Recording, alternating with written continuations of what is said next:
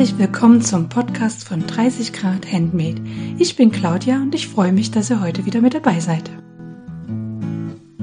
In der heutigen Episode sind Magdalena Groß und Pauline van Dijk vom Podcast Weiberspeck zu Gast. Die beiden haben sich während ihres Studiums auf der Modefachschule Mannheim kennengelernt und vor knapp über einem Jahr den Mode- und Kostüm-Podcast Weiberspeck gegründet. Magdalena und Pauline gehen mit uns noch einmal ihren Weg durch die Modefachschule und berichten über die schönen, aber auch anstrengenden Seiten ihres Studiums. Wir erfahren mehr über ihre Unterrichtsfächer und ihr Lieblingsfach Kostümgeschichte sowie sie auf die Idee mit dem Podcast kamen. Am Ende gehen wir noch eine Tasse Tee mit einer historischen Figur trinken. Viel Spaß beim Hören. Zu Beginn noch ein bisschen Hausmeisterei in eigener Sache. Ähm, es wird dieses Jahr im Mai und Juni wieder ein Dessous-Along geben. Das zweite Mal für alle, die neu beim Podcast sind. Der Dessous-Along ist ein ja, gemeinsames Nähen im Mai und Juni von Unterwäsche, Bademode, Slips, Boxershorts, Negligés, also all diesen Dingen, die direkt auf unserer Haut liegen.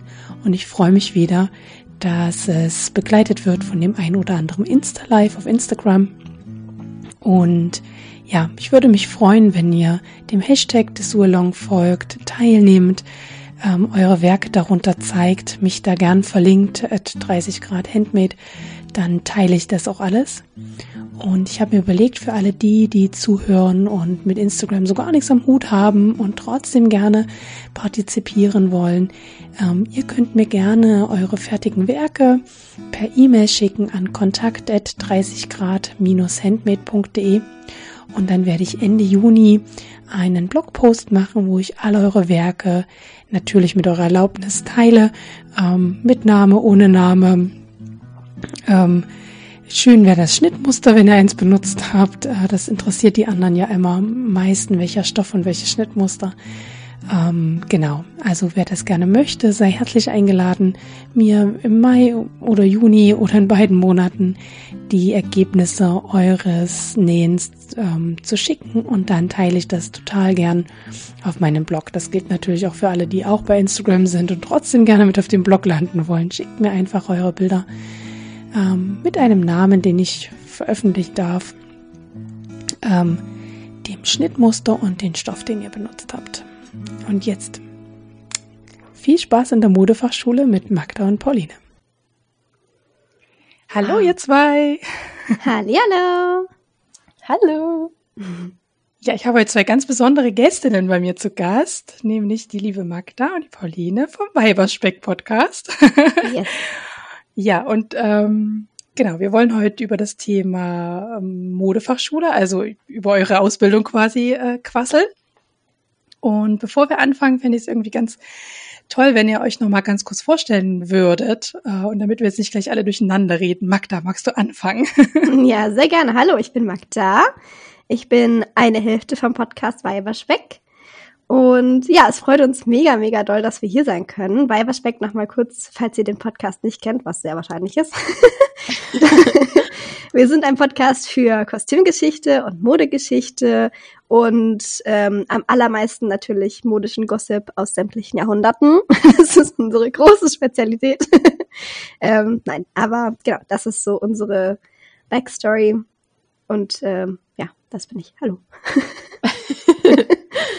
und ich bin Pauline, die andere Hälfte von Weiberspeck. Und ich freue mich ebenfalls hier sein zu dürfen und freue mich schon sehr auf ein spannendes Gespräch. Ja, also, also ich freue mich total, dass es klappt und äh, wir haben schon im Vorfeld festgestellt, äh, Magda äh, telefoniert heute mit uns aus Marokko. Ich hatte noch nie äh, mhm. eine Gästin, die von so weit her quasi mit uns heute podcastet. Irre. Und natürlich kennen meine Zuhörerinnen und Zuhörer den Weiberspeck-Podcast, weil ich habe ihn schon mal empfohlen quasi. Und, uh, äh, und wer mein, also wer eine Empfehlung folgt, hat bestimmt schon mal reingehört bei euch und genau und ist vielleicht genauso wie ich äh, süchtig und hört dann total gerne mega lange Folgen über. Ich freue mich gerade über die Sissi-Folgen, also ah. genau. Aber wenn ihr das dann hört, ist die Sissi-Folge schon etwas älter und wer weiß, über was die beiden gerade aktuell dann quasseln. Tja, das bleibt dein Geheimnis. genau. Das Zeitkontinuum mit der Podcastaufnahme immer so eine Sache, genau. Oh ja. Ja, also, ähm, heute wollen wir nicht über die Modegeschichte an sich sprechen, wobei das natürlich auch ein super spannendes Thema ist. Und wer sich dafür interessiert, sei einfach auf euren Podcast verwiesen. Ich glaube, da kommen alle Infos, die man braucht zu verschiedensten Zeiten, Themen und so weiter. Äh, sondern heute wollen wir eu über eure Ausbildung sprechen, weil ihr beide habt eine Modefachschule besucht. Richtig. Und ähm, ich bin neugierig, wie das so läuft auf einer Modefachschule und was man da so lernt und so weiter. Und das ist natürlich die erste spannende Frage. Ja, wo habt ihr diese Modefachschule besucht? Wo gibt's das überhaupt in Deutschland quasi? Habt ihr die überhaupt in Deutschland besucht? Nein, in Marokko, Plattwurst. Nein, wir waren beide auf einer Modeschule in Mannheim. Gemeinsam. Punkt. Und habt ihr euch dann auch da kennengelernt? Richtig, ja, genau. Also eigentlich waren wir nicht im selben Semester, wir waren eigentlich ein Semester unterschiedlich, aber wir waren oft zusammengelegt in ein in eine Klasse, deshalb haben sich so unsere Wege gekreuzt. Ja. ja. Schön. Und äh, wisst ihr, gibt es, gibt es mehrere Modefachschulen in Deutschland oder gibt es quasi nur so bestimmte Standorte wie jetzt Mannheim und dann noch zwei andere oder so? Oder gibt es das ganz oft? Also es gibt schon einige, also man kann ja entweder Mode studieren an einer Hochschule, davon gibt's einige, aber es gibt eben auch viele private Schulen, wie zum Beispiel eben unsere. Ich weiß jetzt nicht, wie viele es gibt, aber es gibt schon ein paar. Ja, also allein in, in Mannheim gibt es zum Beispiel noch eine andere, das weiß ich. Ja, genau. Fall. Obwohl mhm. das finde ich schon was Besonderes ist, dass es in einer Stadt Das stimmt. Vor allem Mannheim. Ja, random, aber okay. aber nichts gegen Mannheim, wir lieben Mannheim. Aber normalerweise Mannheim. sind ja eher Mannheim, wir lieben es. Aber normalerweise ist es ja schon eher so in München oder Düsseldorf oder Berlin. Ja. Oder Wobei Mannheim ja schon ähm, ja raussticht mit so Kreativschulen. Also gibt's da nicht auch diese Pop-Schule? Ähm, ja, genau, die Pop, Pop Arts und so. Mhm. Mann, Mannheim genau. ist echt cool. Also, von daher finde ich es gar nicht so merkwürdig, dass in Mannheim also so ein bisschen Kreativszene vor, vereint mhm. ist quasi. Ich finde, man wird es halt nicht unbedingt denken, wenn man Mannheim nur so sieht von außen. Aber eigentlich ist Mannheim richtig cool. Hm. Mannheim ist doch die Stadt Leben im Quadrat, oder? Richtig. Ja, ja, doch, ja, okay, richtig. Ja. Habe ich das richtig äh, in ja. Erinnerung? Genau. Sagt man immer so schön, dass an Mannheim wurde geübt, in Manhattan haben sie es dann richtig gemacht. Ah, okay. Habe ich gehört. Weil da werden doch auch die Straßennamen so in, in Genau, so, richtig, in der Innenstadt. Ihr wisst es ja. besser, genau. Mhm. Äh, in, in Quartale eingeteilt? Nee. ja, in Quadrate. Dann ist man immer so in Q3, in P4. Mannheim hat echt Stil. Ja. Das ist gut für Leute wie mich, die keinen Orientierungssinn haben, weil wenn man einmal verstanden hat, wie diese Quadrate aufgebaut und nummeriert sind, dann wird man sich nie wieder verlaufen. Ach, cool. Ich hatte mich da mal fürs Psychologiestudium beworben, weil man muss hier, also man bewirbt sich ja dafür deutschlandweit, ne? Und hatte mich auch in Mannheim beworben und da hätten man dann sein Studium in diesem Schloss absolviert quasi. Wow. Mhm. Nobel, Nobel. Ne? So. Bin dann aber doch in Dresden geblieben. Ich sag ja in Baden-Württemberg, gell? Ja. Kann man so viele schöne Dinge machen. Mhm. Wie in einem Schloss studieren. ja, aber bevor ihr quasi dann, also, also bevor man auf so einer Modefachschule genommen wird, gibt es ja einen bestimmten Bewerbungsprozess. Und da ist jetzt auch die Frage, wie läuft so ein Bewerbungsprozess? Also wenn jetzt zum Beispiel jemand zuhört und sagt, oh, das würde ich auch unbedingt gerne machen wollen, auf was für ein Bewerbungsprozess muss der, muss der oder diejenige sich einstellen? Wie war das bei euch in Mannheim? Also das ist auch unterschiedlich, weil an einer normalen, also an einer normalen, an einer Hochschule, an einer staatlichen Hochschule, ist es so, da gibt es einen richtigen Bewerbungsprozess. Also das weiß ich, weil ich eigentlich woanders hin wollte, an eine andere Hochschule. Und da muss man dann meistens ein Vorpraktikum machen für einige Monate, also in der Schneiderei zum Beispiel. Man muss eine Bewerbungsmappe schicken und man muss dann eine Eignungsprüfung machen. Aber wenn man wie wir an eine private Schule geht, dann hat man es etwas leichter. Man kann sich im Prinzip einfach anmelden. Und so haben wir es dann auch gemacht. Ja. Das war für mich ein klarer Vorteil, weil meistens in dieser Bewerbungsmappe, die Pauline gerade schon erwähnt hat, muss man meistens kreative Arbeiten und vor allen Dingen aber Zeichnungen abgeben. Und ich zum Beispiel konnte vorher gar nicht zeichnen. Also, wenn man sich jetzt vorstellt, wie die schlimmste Modefigurine aussehen kann, ähm, ja, nehmt das noch mal mal fünf. so sahen meine aus. so schlecht warst du doch gar nicht. aber nicht so gut, dass ich in eine andere Schule reingekommen wäre mit einer Mappe. Also das war tatsächlich das Problem. Ich hatte mich schon woanders beworben, wurde aber nicht angenommen und deswegen war ich äh, tatsächlich heilfroh, dass ich diese Schule gefunden habe. Ähm, weil eben da der Bewerbungsprozess relativ simpel war und man keine Mappe vorlegen musste. Also aber eine muss natürlich klar sein, private Schule kosten. Das stimmt natürlich, ja. Ja, das habe ich auch schon rausgehört, dass ihr eine private Schule besucht habt. Ähm, was waren denn so die Semestergebühren? Auf was muss man sich denn da einstellen? Also, oder Monatsgebühren, oder? Monat, Monatsgebühren. Monat. Ich glaube, es waren 400 im Monat, wenn ich mich richtig erinnere. Und dann pro Semester nochmal 150. Und dann muss man halt nochmal bedenken, dass das ganze Material ja auch kostet. Also Stifte, Papiere, Stoffe, Garne. Stoffe vor allen Dingen, ja. Ja, Also, Stoffe. ja. Obwohl auch Stifte, also gerade so Ja. die Farben, hui, ist auch nicht Mm. billig. Mhm. Habt ihr mal zum Spaß hinterher zusammengerechnet, was ihr investiert habt für eure Ausbildung? Irgendwann ja, oder? Meine ich, habe ich mich da falsch erinnert. Irgendwann saßen wir mal im Café und haben das mal zusammengerechnet. Naja, wir sagen halt immer 12.000 Euro. Weil das die, das waren halt die reinen Monatsgebühren, ja. Oder die reinen Schulgebühren. Aber tatsächlich, also was letztendlich die komplette Ausbildung mit auch Materialien und so gekostet hat, Puh. Will man Keine das wirklich Ahnung. wissen? das ist die andere Frage, ja. Also, man kann schätzen, aber dann kriegt Also man wenn ich graue mir jetzt Haare. vorstelle, man zeichnet ja zum Beispiel mit Copics, also mit so Filzstiften. Und ein Copy kostet ja locker schon 5 Euro. Ich glaube sogar noch mehr, ist ja auch unterschiedlich. Und äh, wenn ich mir jetzt vorstelle, ich habe drei dicke Mäppchen voller Copics, dann will ich schon nicht mal wissen, was die Stifte gekostet haben. Ja, ja. Also Mode ist teuer, sagen wir es mal so. Mhm. ja. Ja, ja, ja.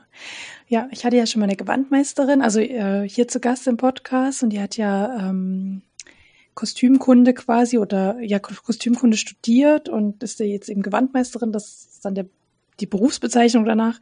Und sie musste auch ihre ganzen Materialien selber zahlen. Also sie war zwar an der öffentlichen Hochschule und dadurch hatte sie nur in Anführungsstrichen die, die regulären Studiengebühren, wie man es für ein anderes Studium auch hatte.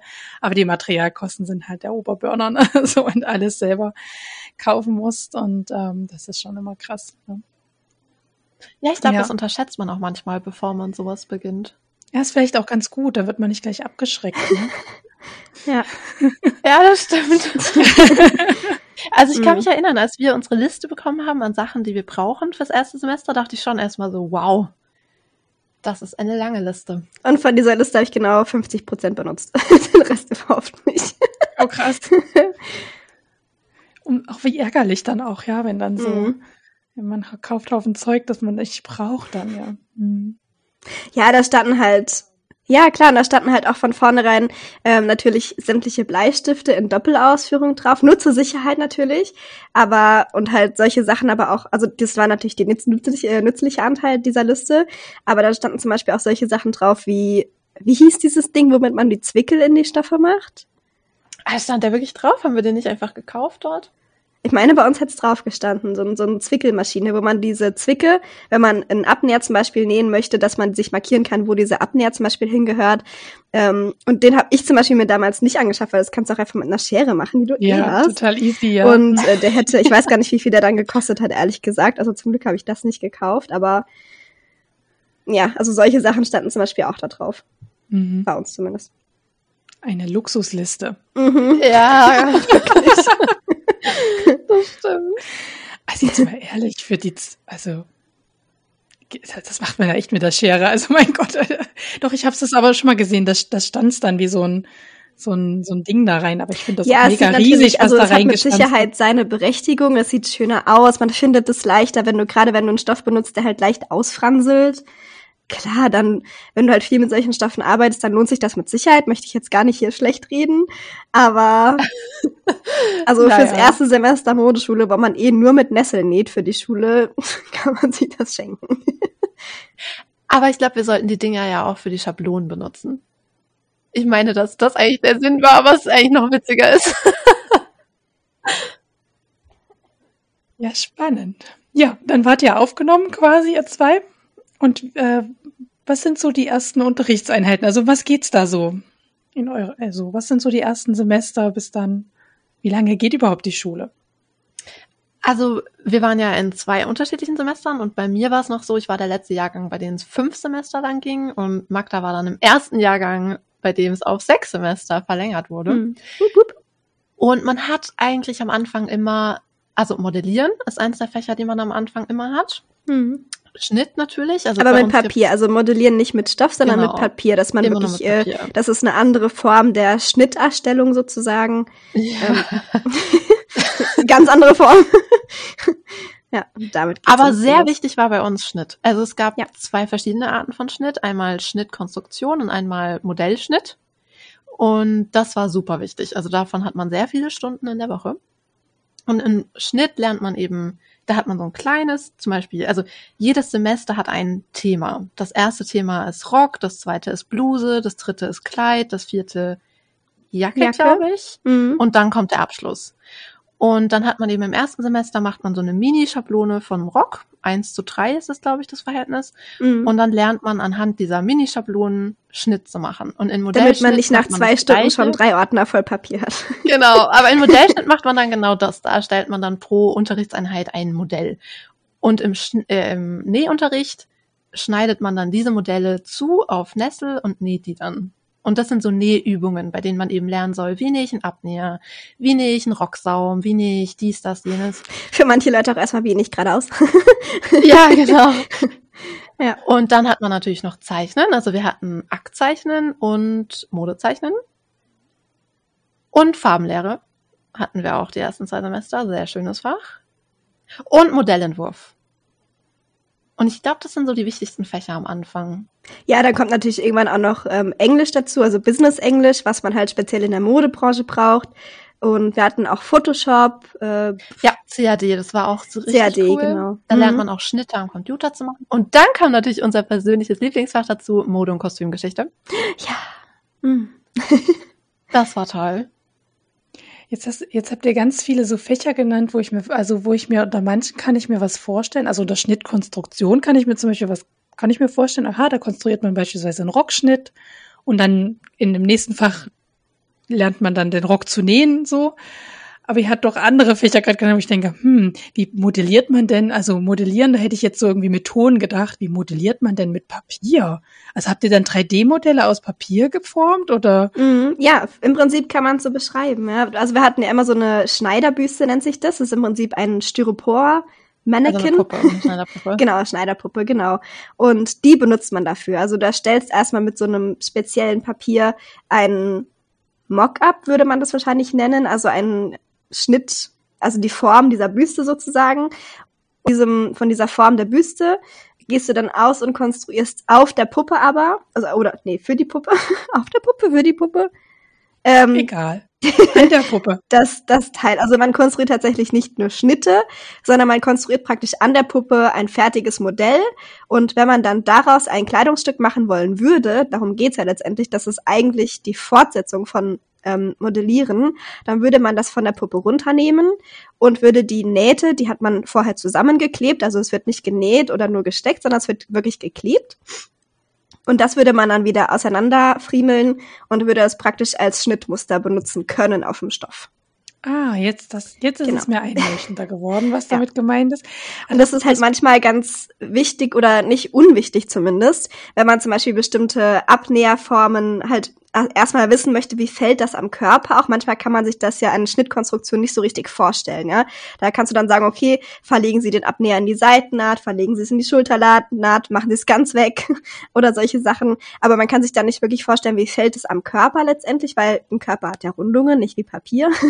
Und dafür ist es dann manchmal ganz gut, gerade wenn man so wirklich detailreiche Oberteile zum Beispiel, das fand ich immer ganz angenehm, wenn man sich das dann halt letztendlich, ich habe es dann selten genutzt in den späteren Semestern, aber das war eine ganz gute Grundlage, um sich das vorstellen zu können, in der Schnittkonstruktion auf dem Tisch sozusagen dann, weißt du?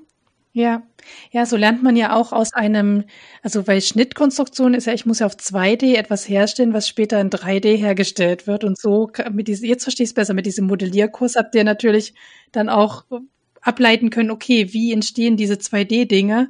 Warum sind die so und so gezeichnet, damit das dann später 3D-mäßig ähm, natürlich hinhaut, ne? Also eine, eine Brust abgeformt ist oder ein Po oder mhm. ja, spannend.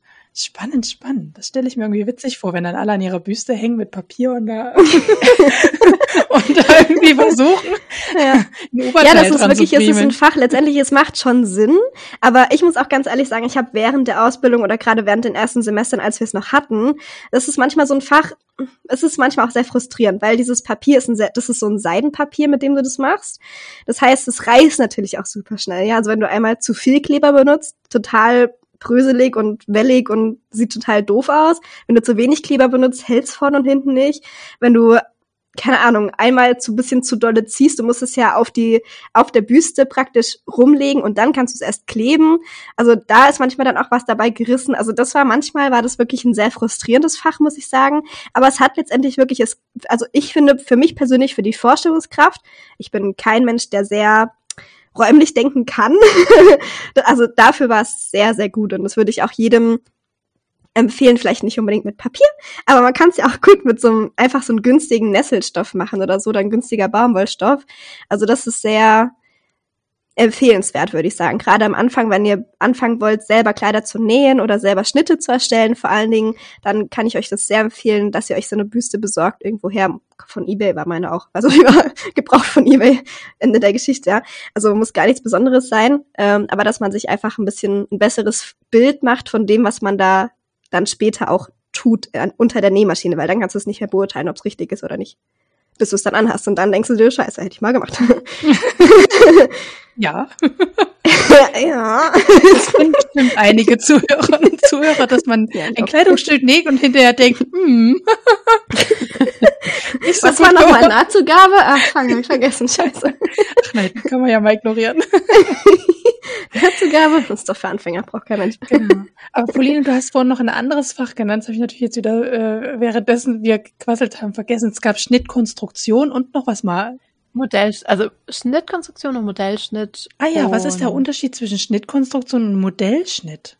Also eine Schnittkonstruktion hatte man ja eben diese kleinen Schablonen und hat dann zum, also jetzt zum Beispiel, wenn man im ersten Semester ist und das Thema Rock hat, dann muss man ja erstmal lernen, was gibt es für Abnäher, was gibt es für Abnäherverlegungen, äh, Verschiebungen, was gibt es für andere Möglichkeiten, Teilungsnähte, dies, das, jenes, was gibt es für verschiedene Rock Formen, also Tellerrock, ähm, ausgestellter Rock und so weiter. Und die lernt man dann, alle möglichen Varianten und Formen, in klein. Also es geht wirklich rein um die Konstruktion, also zu lernen, wie man diese Dinge konstruiert. Mhm. Und dann hat man eben noch Modellschnitt einmal die Woche und da hat man pro Woche oder alle zwei Wochen, weiß ich jetzt nicht, ein Modell. Und das soll man dann, da soll man sein gelerntes Wissen aus Schnittkonstruktion anwenden und dieses Modell erstellen in groß. Und ich glaube nicht immer, dafür reicht die Zeit nicht, aber meistens wurden dann diese Modelle auch genommen, auf Nessel übertragen und dann im Nähunterricht genäht. Und so, so fasst das gut alles ineinander über. Aber ja, wir hatten schon echt viel Schnitt, wenn ich so dran zurückdenke. Ja. Aber finde ich auch eigentlich ganz cool, weil letztendlich, also das haben schon ein paar Leute hier, ich bin ja gerade in Marokko in einem Hotel, Clubanlage und für die Kostüme und Requisiten zuständig. Und das war natürlich klar, wenn eine Nähmaschine an der Ecke steht, dann fragen die Leute dich natürlich, kannst du nähen? Und ich so, ja, kann ich. Und dann so, ja, cool, wenn ich dir jetzt, keine Ahnung, zeig mir dann ein Bild. Wenn ich dir jetzt das und das Bild vorlege, kannst du mir das Kleid dann genauso nachnähen? Ja, sehr wahrscheinlich schon. Weil das habe ich, also genau das und nichts anderes machst du in Schnitt, in Modellschnitt. Also du kriegst ein Bild ausgedruckt vorgelegt oder ein, eine Zeichnung, mehr oder weniger. Und dann musst du halt selber gucken, okay, wenn ich jetzt eine Tasche in der Bluse auf, vorne auf der Brust habe, wo sitzt die? Wie kann ich rausfinden, wie da die Abmessungen sind und so weiter und so fort. Und das ist halt sehr, das schult auch nochmal so deine Vorstellungskraft, weil du dadurch halt weißt, okay, wenn ich eine sieben Zentimeter lange Tasche auf die Brust backe, dann sieht es halt so und so aus. Und wenn ich die zwölf Zentimeter lang mache, sieht es halt ganz anders aus. ja, also das ich finde es auch gut, dass in unserer Schule so viel Wert auf das Handwerk gelegt wurde. Also damals habe ich es ein bisschen anders gesehen, da hätte ich lieber ein bisschen weniger Schnitt gehabt, weil es war echt anstrengend teilweise. Aber eigentlich ist es gut, weil man eben auch dadurch ein Verständnis entwickelt für, also dafür, wie es angefertigt wird. Weil es gibt ja viele Designer, die zeichnen zum Beispiel nur und geben es dann weiter an die Schnittabteilung und verstehen gar nicht den Prozess dahinter. Und, und die Schnittabteilung denkt sich dann so, oh, scheiße. und deshalb ist ja schon gut, wenn man das auch selber versteht und weiß und ja, einfach die Materie versteht. Das ist schon gut. Das finde ich gerade witzig, dass du das erzählst, Pauline. Ich, es, gab, es gab auf Arte mal eine Dokumentation, eine dreiteilige über das ähm, über Karl Lagerfeld ah, und über Gott. das Haus Die Ohr. Ich glaube bei Die Ohr. Nee, war der bei Die Ohr nicht? Chanel. Und Chanel, danke, und Entschuldigung. Bei Chanel war der natürlich, selbstverständlich. Und da war ja Hauptdesigner ganz, ganz lange. Und er hat dann immer so seine, du hattest ja vorhin auch Zeichenkurse erwähnt und hast ja gesagt, okay, es gab einen Unterschied zwischen klassischen Zeichnen und Mode, Modezeichnen quasi. Und dann hat er immer seine Modezeichnung da der, der Chefin von der Schnittabteilung gegeben. Und eigentlich, muss ich ganz ehrlich sagen, eigentlich war die die Künstlerin, weil die hat aus dieser Krackelzeichnung ein Kleidungsstück gemacht, ja. Also die hat es so übersetzt quasi, dass ihre Schneiderinnen, und die haben ja eine riesen Schneiderabteilung, ne, ein Kleidungsstück daraus machen konnten und dann entsprechend das Probeteil, was sie dann quasi dem Karl vorlegen konnten. Also immer wenn der im Haus war, der Karl ist da, der Karl ist da. Also, das ist ganz, also total cool. Die Doku kann ich nur empfehlen, gibt's noch auf YouTube zu gucken. Ähm, verlinke ich bestimmt auch in den Show Notes, wenn ich sie gerade, ich habe sie schon mal quasi empfohlen, aber es ist echt so eine coole Doku ähm, weil man einfach mal sieht, okay, was ist der Unterschied zwischen dem Designer ne, und den Leuten, die ihr Handwerk gelernt haben. Ne?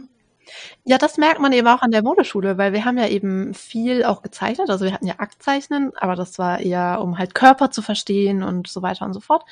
Und dann eben Modezeichnen und Modellentwurf. Und das sind zwei komplett unterschiedliche Dinge. Und das ist eben genau das, was du gerade gesagt hast. Also Modezeichnen ist halt wirklich das, was man so auf Instagram sieht, im Fernsehen sieht und so diese verrückten, wilden Zeichnungen, wo man gar nicht versteht, was eigentlich los ist. Und in Modellentwurf lernt man eben wirklich auf den Millimeter genau richtig zu zeichnen und zu sagen, was passiert bei diesem Kleidungsstück und dann auch zu beschreiben, damit der nächste in der Kette, also eben zum Beispiel die Schnittdirektrice, genau weiß, was muss ich machen. Und das ist super wichtig, das auch zu lernen. Ja, spannend. Also so fängt dann quasi das an. Und dann habt ihr noch vom Nähkurs äh, erzählt. Da bin ich natürlich besonders neugierig, wie dann so der Nähkurs ablief. Weil Magda hatte vorhin schon angedeutet, naja, manche konnten noch nicht mal gerade aussehen, also wahrscheinlich äh, zum ersten Mal vor der Nähmaschine gesessen. Wie war denn das bei euch? Habt ihr auch zum ersten Mal vor der Nähmaschine oder habt ihr vorher schon in eurer Freizeit gern genäht? Nee, also ich habe vorher schon genäht. Gerne? Ja, Echt? ja, ich habe tatsächlich gerne genäht. Menschen, nähen gerne? Ja, ja, nee, ich war tatsächlich so eine so eine Konsorte. Ich habe immer gerne genäht und ich habe auch immer gerne mir also halt selber Klamotten aus. Ich habe noch nie gerne nach Schnittmuster genäht. Also wenn ich den Schnitt selber erstelle, ja, weil dann weiß ich, was los ist. Aber ich kann es bis heute nicht, dass ich aus einer Burda einen Schnitt nehme oder irgendwo her und den das klappt nicht, das funktioniert nicht. Ich weiß, also wenn, dann muss ich mich sehr lange damit beschäftigen, dass ich wirklich genau verstehe, ah, da ist das und da ist das und dann muss ich das so machen und das so. Aber ähm, das habe ich tatsächlich früher schon gemacht. Ich kann mich zum Beispiel einmal erinnern, ich kann es ja mal ein bisschen aus dem Nähkästchen erzählen. Ich habe mir rot, roten Satin gekauft und wollte so einen nicht Morgenmantel machen. Kennst du den Film Octopussy, den Bond-Film? Oder ihr auch da draußen? Da hat der Octopussy so einen weißen, so eine weiße Mantel an, so Art Morgenmantel, aber irgendwie auch nicht, weil es viel fancier ist. also so ein Ding wollte ich mir nähen. Und dann habe ich das so über meine, meine Schneiderbüste drüber trapiert. Das war so eine verstellbare, die man auch auf seine eigene Größe einstellen konnte, was ganz gut ist. Ähm, habe es da so drüber trapiert und wusste natürlich nicht, was ich mache. Ne? Also ich habe das einfach nur so, optisch sieht's okay aus, innen drin sehr scheißegal, sieht eh keiner. Und habe das dann so versucht zu nähen. Dieser es ist bis heute noch nicht fertig. Das hängt bis heute noch genauso bei meiner Oma, da wo meine Schneiderbüste jetzt mittlerweile steht. Da hängt immer noch dieses Ding drauf, weil ich es immer noch nicht fertig gemacht habe, weil ich natürlich nichts versäubert habe innen drin. Ich habe natürlich keinen Beleg für irgendwas gemacht innen, dass es schön aussieht oder so. Ich habe auch nichts abgemessen, gar nichts. Ich habe das alles so draufgeschickt, so, naja, wird schon passen.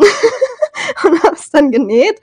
Ähm, sieht von außen gar nicht mal schlecht aus, wenn ich mich selber loben darf, aber von innen natürlich Katastrophe. Also ich bin mir auch sicher, der hängt noch zwei Jahre und dann fällt er auseinander, weil es mittlerweile schon innen so aufgedröselt ist, der Stoff, dass es einfach die, die, Nä die Nähte sich auflöst, dadurch, dass ich halt klar nicht versäubert habe.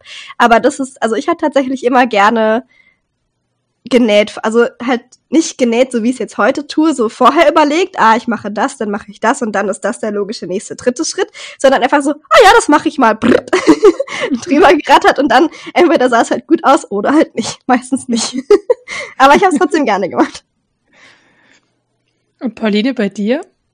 Ja, nee, gar nicht. Also ich wollte eigentlich auf eine andere Schule und habe deshalb ein Vorpraktikum gemacht in der Schneiderei ein halbes Jahr lang und fand es echt furchtbar, fand das Nähen furchtbar und fand auch die ganze Ausbildung des Nähen furchtbar. Ganz schlimm. Und komischerweise, als die Ausbildung vorbei war, ich weiß noch, ich glaube, es war im September oder so, und noch im selben Monat, da waren wir ja noch in der Schule eingeschrieben und konnten auch den Nähraum benutzen. Und da habe ich dann angefangen, richtig zu nähen. Und da hat sich plötzlich ein Schalter umgelegt und ich habe es plötzlich so gern gemacht und ich erinnere mich noch so gut, wie unsere Schnitt- und Nählehrerin dann das auch gesehen hat und meinte, ah, Pauline, warum, warum fängst du jetzt erst an? Was ist denn los? Hätte es nicht ein paar Monate vorher kommen können? Aber irgendwie, als ich es dann nicht mehr machen musste und plötzlich auch so selber nachdenken konnte und überlegen konnte und nicht mehr nur denken musste, okay, wie, wie geht's wirklich? Sondern einfach selber nachdenken konnte, so wie, wie will ich das machen? Ist plötzlich so ein Knoten geplatzt und dann ging's plötzlich und plötzlich habe ich es echt gern gemacht. Ja. Ja, das ist manchmal ganz gut, wenn man, also man lernt in der Ausbildung, die wir gemacht haben, hieß es nicht Nähen, sondern industrielle Fertigungstechnik, muss man dazu sagen. Was natürlich bedeutet, dass du Herstellungsmöglichkeiten oder Herstellungsvorgänge lernst, wie sie in der Industrie auch passieren. Also du lernst zum Beispiel, wie erstelle ich eine korrekte Manschette, wie erstelle ich, wie nähe ich korrekt einen Reißverschluss ein, wie erstelle ich 20 verschiedene Arten. 20 verschiedene Arten. Wie nähe ich korrekt ein Futter in ein Kleid, in einen Rock, in ein trägerloses Kleid, in ein Kleid mit Spaghetti-Träger? Also du, du lernst alle Eventualitäten. Ja. Ähm, was natürlich sehr gut ist, wenn du dann später irgendwas frei nähen möchtest, weil dann nähst du im Prinzip frei, aber mit dem Hintergrundwissen, was du dir vorher, was, was dir vorher beigebracht wurde. Also es ist so ein bisschen, so stelle ich mir das vor, wie wenn du als Koch nach Hause gehst und von deiner Arbeit, von dem ganzen technischen Gemesse und Geschnippele und hier und das und dies und das und Ananas nach Hause kommst und einfach mal, keine Ahnung, eine Pizza selber machst. und dann weißt du aber, okay, ich kann jetzt, also wenn der Teig sich so und so anfühlt, oder so und so muss sich der Teig anfühlen, dass es funktioniert, aber du hast halt nichts abgemessen. So ungefähr kann man es vielleicht beschreiben.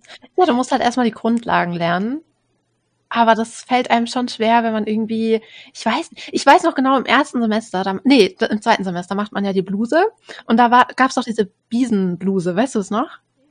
Und ich erinnere mich wie gestern, als unsere Lehrerin gesagt hat, das muss auf den Millimeter, auf den Millimeter, genau. Weil wenn da ein Millimeter daneben geht, hinterher hat man dann zehn Millimeter, die daneben sind. Das ist, oh mein Gott. Und allein diese, also allein diese Aussage hat in mir schon so einen Stress ausgelöst, dass ich dachte, um Gottes Willen. Es war furchtbar. Mhm. Ja, Aber es ist halt wirklich so, dass klar, wenn du halt diese ganzen Modelle, also du, ne, also so, man kann sich das wirklich so vorstellen. Wir haben im ersten Semester zum Beispiel gelernt, wie man ganz einfache Reißverschlüsse einnäht. Dann machst du das aber nicht einmal und dann, oh wunderbar, hat ja geklappt, Frau Groß. Okay, machen Sie die nächste Art, wie man Reißverschlüsse einnäht. Du nähst zehnmal diesen Reißverschluss ja, ein. Das war und, kein Witz mit den 20 Mal. Nee. durchgezogen. Und das ist natürlich, also selbst ich, ich, wie gesagt, ich nähe ja eigentlich gerne und selbst für mich war es einfach super trocken, weil du halt die ganze Zeit keine schönen Sachen nähst. Ich mag es gerne, schöne Sachen zu nähen, die auch prakt, also die irgendwer anziehen kann im Nachhinein. Aber ganz ehrlich, so eine olle Nesselbluse, die ziehst du einfach nicht an. So. Oder halt, keine Ahnung, du hast dann zum Beispiel, wenn wir die Manschetten, Manschetten geübt haben, dann haben wir die auch fünfmal geübt und haben halt immer nur so einen halben Ärmel zugeschnitten und nicht an, also nicht eine ganze Bluse, sondern wirklich einen halben Ärmel und unten die Manschette und haben dann fünfmal diese, nur diese Manschette genäht. Aber es wird dann ja auch anders. Also ich weiß noch, das Kleidersemester, also das dritte Semester, da näht man dann halt richtige Kleider und vor allem im Jackensemester, das ist eigentlich das anspruchsvollste Semester, das schwierigste Semester und da näht man dann auch richtige Jacken und die kannst du theoretisch auch anziehen, wenn du einen hübschen Stoff benutzt und es gut nähst. das fand ich so krass. Das war so mein, mein größter, ich will nicht sagen, aha-Moment, weil war es nicht, aber das war so ein cooler Moment, als wir das erste Mal eine Jacke genäht haben, mit Futter und allem, also mit Einlage und Schulterpolster und Saumband und alles, was dazugehört und alles, was in eine Jacke reingehört vor allen Dingen und Futter vor allen Dingen. Und die ganze Zeit, also wenn, ich weiß nicht, wer von euch schon mal ein Futter in eine Jacke reingenäht hat, aber es fühlt sich bis zum Schluss an, als würde es einfach, als wäre es einfach falsch. bis man dann die ganze Jacke umstülpt und auf, auf rechts, äh, auf, doch auf rechts dreht und dann sieht, dass es doch alles zusammenpasst und dass nichts verdreht dreht ist und so innen drin. Und das fand ich so einen coolen Moment, weil wie gesagt, ich habe kein gutes räumliches Vorstellungsvermögen, aber da dachte ich wirklich so, wow, wenn selbst ich das hinkriege mit meinen drei Achsen hier oben mir, dann ist es vielleicht doch gar nicht so schwierig, wie ich immer dachte, ne, ein Futter in eine Jacke zu nähen. Also ja. Ich glaube, es war aber nur auch so ein bisschen schwierig, weil die Modelle, die man näht, auch so ein bisschen absurd aussehen, kann man vielleicht so sagen. Also, aber nicht wie ihr, ihr euch das jetzt vorstellt. Es waren keine High-Fashion, super fancy Jacken, sondern es waren eher so 80er-Jahre-Schnitte, wenn man, also so also man hat halt das Gefühl, sie wollen den Schnitt so kompliziert wie möglich machen. Ja, und genau. Auch wirklich jede Eventualität, die auch nur irgendwann die nächsten 100 Jahre auftreten könnte, wollen sie da reinpacken. Und mhm. man denkt sich so, oh mein Gott, diese Taschen existieren doch in der realen Welt gar nicht. Warum muss ich die nähen? Es ja. war schon echt hart. Mhm. Also sowas wie Monster-Schulterpolstereien und ähm. Also Schulterpolster waren, glaube ich, überall drin. Ja, Schulterpolster machst du ja in jede Jacke rein, damit ja, du einfach ein bisschen mehr Definition hast, aber zum Beispiel sowas wie Paspeltaschen in jeglicher ja, Ausführung. Ist ja, ist ja oh. wenigstens noch cool zu nähen, aber da waren ja schon Dinge dabei, also uiuiui. Aber das bleibt ja nicht für immer so. Also wenn man dann ins Abschlusssemester kommt, wenn man es da dann mal hingeschafft hat, dann erstellt man ja so seine eigene Abschlusskollektion, nenne ich es jetzt mal. Und da näht man dann ja auch andere Sachen, die ein bisschen cooler sind. Anders sind auf jeden Fall. Ja, das war ganz cool aufgebaut, weil du im letzten Semester, oder bei uns waren es ja dann zwei, hast du sechs Themen, die die ganze Klasse bearbeitet und jeder erstellt zu diesem Thema sechs Entwürfe. Und dann werden aus diesen sechs Entwürfen für jeden Einzelnen ein Modell ausgewählt ähm, dass er dann umsetzt, also den Schnitt dazu selber macht und erstellt und das selber auch dann näht und den Stoff aussucht und so weiter und so fort. Und dann hast du letztendlich dann den Stil von jedem Einzelnen trotzdem irgendwie mit drin, obwohl es ja das gleiche Thema ist, aber hast praktisch eine Kollektion zu einem bestimmten Thema und jeder hat einen Entwurf oder ein Modell beigesteuert. Das war eigentlich eine ganz coole Idee, weil du da halt, du hast natürlich manchmal Themen, die dir vielleicht selber persönlich nicht so gut gefallen, aber dann hast du auch wieder Themen, die dir sehr gut gefallen, wo du vielleicht ein bisschen mehr Energie reinlegst, gebe ich offen zu. ähm, ja, aber das war eigentlich ganz, ganz cool aufgebaut, ja. Was waren das so für Themen, ähm, die dann ähm, quasi die Kreativität für so eine Kollektion anregen sollten? Das waren ja bei uns unterschiedliche Themen. Ich weiß, ihr hattet irgendwas mit ähm, Paul Morrison oder sowas, Pauline, ne? Puh, also ich weiß noch, wir hatten Minimal Construction.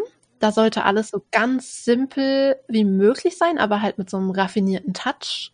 Wir hatten Japanese Touch, das war richtig cool. Da wurde viel so mit Wasserfalten gearbeitet und oh, es war richtig cool. Also Japanese Touch war mega. Und genau, es gab das, was Magda, glaube ich, gerade meinte, es gibt immer, also es ist so aufgebaut, es gibt, glaube ich, vier Themen, die so random sind, also die werden jedes Jahr neu bestimmt. Und dann gibt's ein Mantelthema und ein Abendkleidthema. Und unser Mantelthema war eben so ein Künstler und von dem sollten wir uns dann zum Beispiel inspirieren lassen und aus seinem Kunstwerk einen Mantel machen. Also das ist zum Beispiel so ein schönes Beispiel, wie diese Kollektionen funktionieren. Das war eigentlich ganz cool. Und es ist halt auch einfach mal schön, so selber auch kreativ zu sein und nicht nur irgendwas zu nähen, was die Schule einem, also nicht nur diese Probemodelle, sondern einfach mal was anderes. Die, wo alles verwurstet ist, was man lernen muss. Mhm, ja. was ja auch, wie gesagt, Sinn ergibt, aber das sieht man, finde ich, erst später. Also, ja, na klar. Also gerade bei den Jacken, du kannst ja nicht in einem Semester 20 Jacken nähen und deswegen möchtest du halt so viele Eventualitäten in eine Jacke verwurschteln wie möglich, aber die sah manchmal aus. Ei, ei, ei. Aber ich finde es schon erstaunlich, weil man während der Ausbildung oft das Gefühl hatte, man lernt zwar sehr viel, aber irgendwie auch nichts. Und nach der Ausbildung hatte man plötzlich das Gefühl, wow, ich habe eigentlich doch sehr viel Wissen angesammelt. Hm. Ja, weil du einfach, also ich weiß nicht, wie es dir geht, aber ich für mein, ich meine, ich habe ja gerade erzählt, wie meine Art zu nähen vorher aussah. Sehr chaotisch und nicht immer schön. Und es ist einfach jetzt halt, dadurch, dass halt so eine wirklich gute Foundation da ist oder eine gute Basis, ist es halt wirklich sehr, ich habe auch manchmal das Gefühl, natürlich wusste ich vorher, wie man einen Reißverschluss einnäht. Konnte ich es gut? Nein.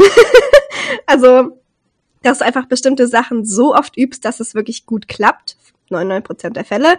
Oder dass du manche Sachen einfach vorher gar nicht wusstest. Keine Ahnung, wie nähe ich eine Manschette? Keine Ahnung gab vorher. Weiß ich jetzt. Benutze ich es meistens? Nein. Aber theoretisch könnte ich eine Manschette an irgendwo dran nehmen, wenn ich es wollte.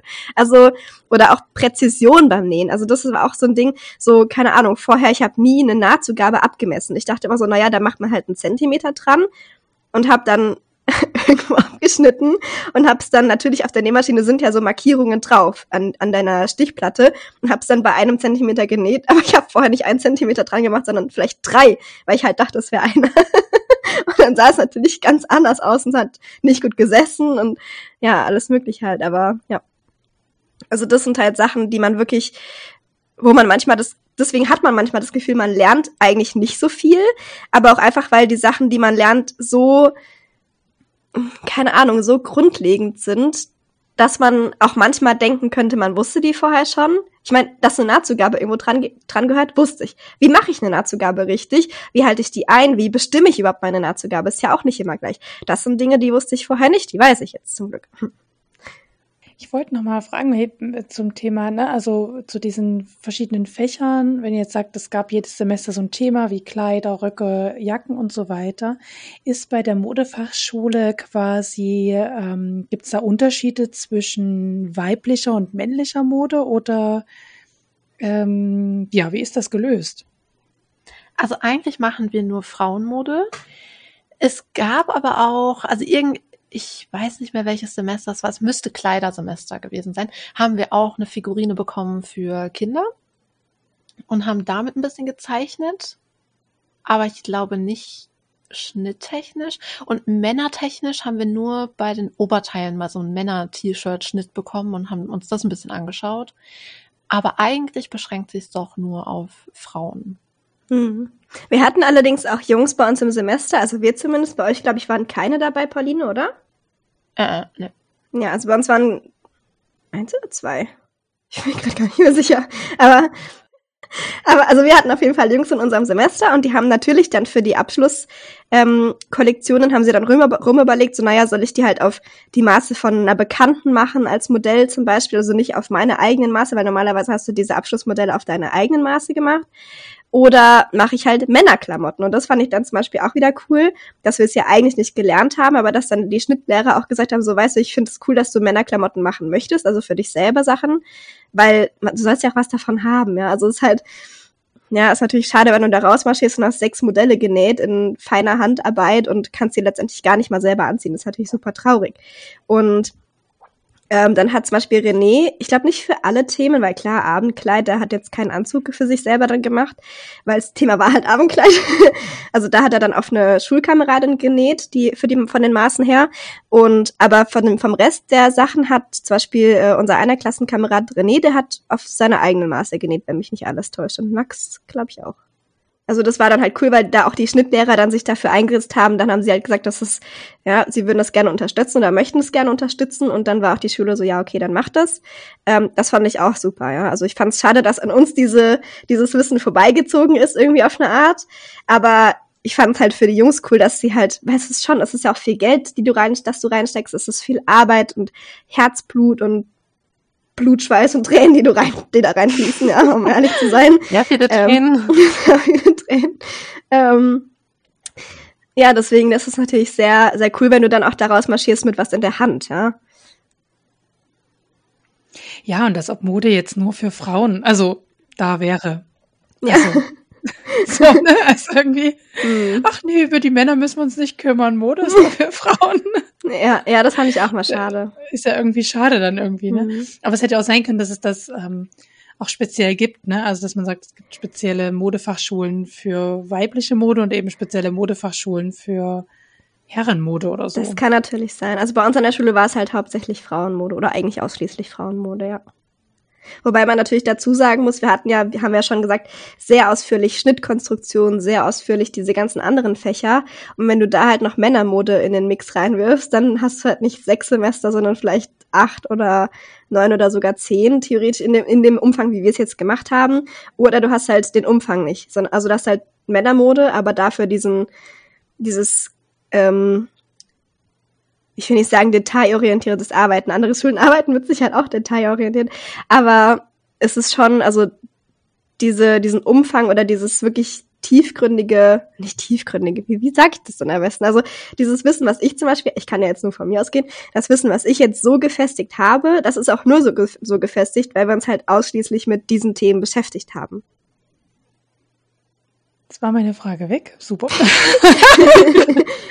Doch, nein, ich wollte fragen, wir hat, ihr habt ja jetzt schon über eure Abschluss, äh, über euer Abschlusssemester oder gar bei Magda ja dann sogar zwei Semester, zwei, zwei Abschlusssemester gesprochen und die entsprechenden Abschlussarbeiten, die da entstanden sind, gab es auch sowas wie eine Zwischenprüfung oder Vorbereitung darauf oder ähm, arbeitet alles zu diesem Abschlusssemester hin quasi? Also man hat ja je, also an jedem Semesterende gibt's normale Prüfungen, wie bei anderen Unis oder sonst was eben auch. Und da gibt's dann eben auch immer Noten und mehr passiert da eigentlich nicht. Also eigentlich sind diese Noten und sowas auch alles eigentlich irrelevant am Ende, wenn man ehrlich ist. Und dann kommt eben das Abschlusssemester und ab da zählt's. Und da hat man auch schon, ja, also, ja, es ist ein bisschen komisch, was heißt komisch? Es ist ein bisschen komplex geregelt, sagen wir es mal so. Also man hat einmal diese Abschlussarbeit, die man näht. Also wie Magda vorhin gesagt hat, dass man eben sechs Modelle oder was auch immer zeichnet und eins davon wird umgesetzt und diese ganzen Zeichnungen kommen dann in einen Ordner und das wird am Ende abgegeben. Das zählt.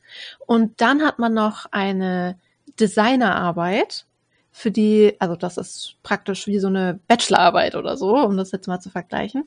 Und für die kriegt man dann nochmal zwei Themen, für die man jeweils eine Kollektion entwerfen muss. Und diese Designerarbeit gibt man ebenfalls ab und dann hat man noch Abschlussprüfungen. Und das alles miteinander ist ein Abschluss. Krass, ja. Mhm. Ja, ich finde, das Abschlusssemester war schon viel. Mhm.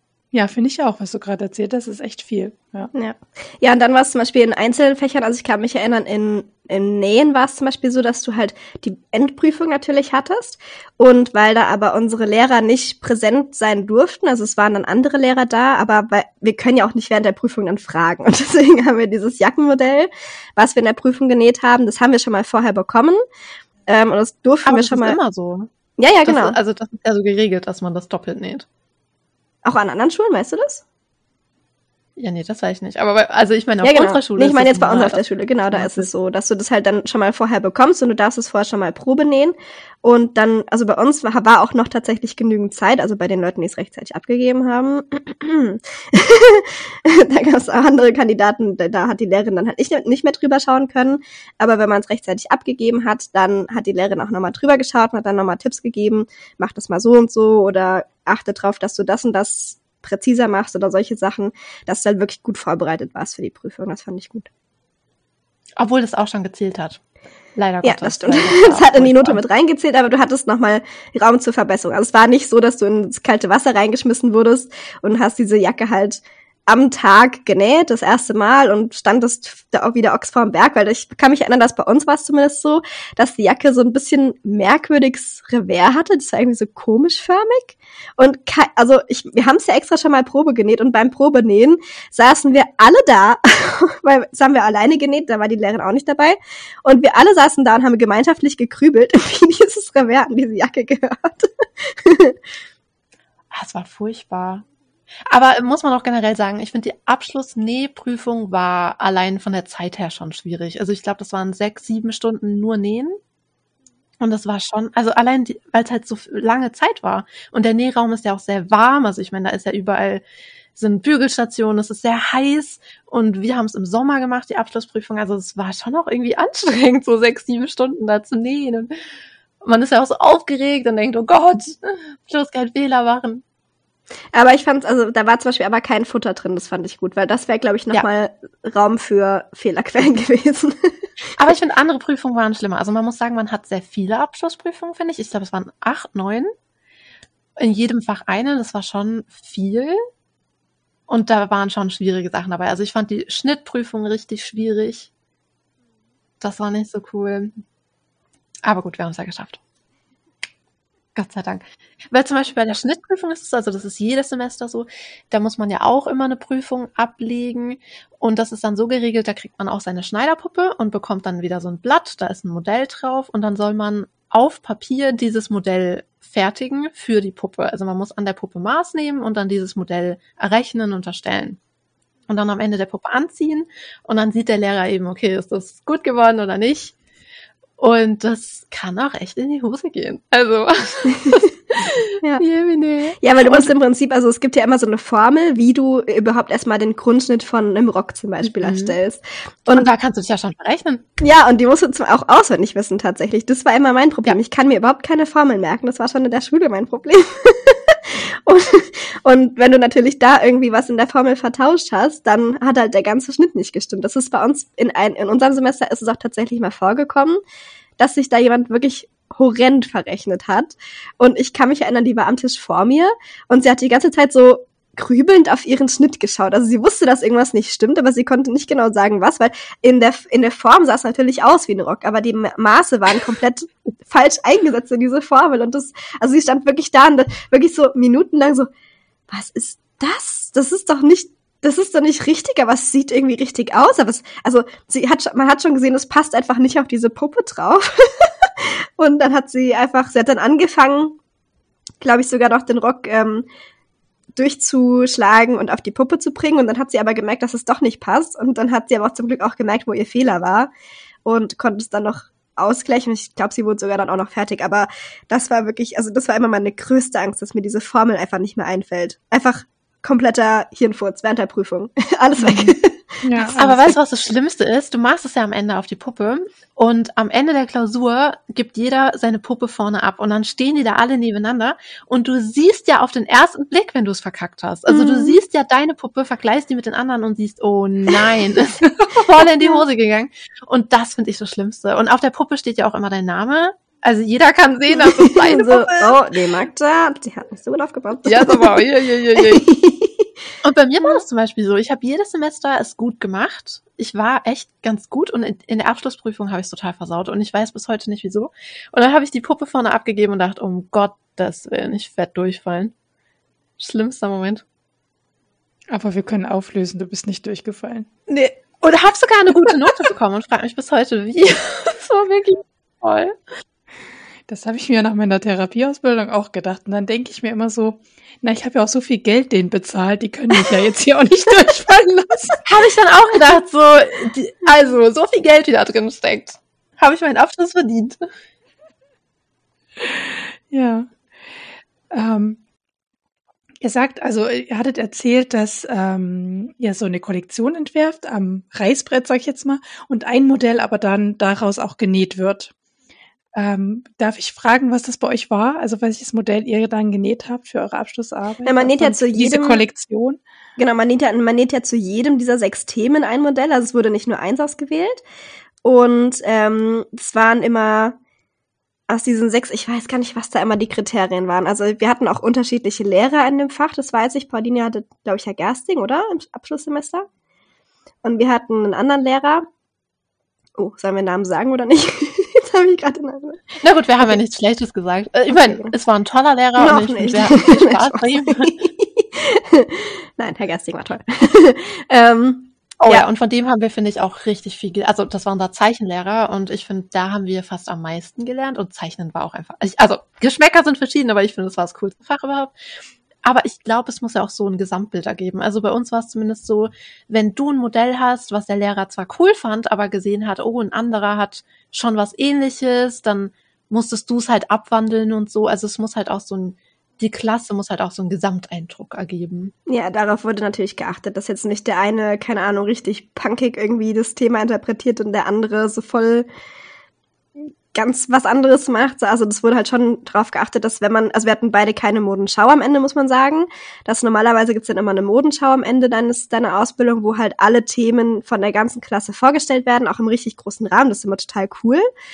Und wenn halt natürlich die ganzen, diese ganzen Modelle über die Bühne laufen, dann muss das natürlich auch irgendwie Hand und Fuß haben und äh, auf irgendeine Art und Weise zusammenpassen, weil es soll ja letztendlich sollen ja die ganzen Modelle von der Klasse eine Kollektion ergeben und nicht deine sechs Modelle.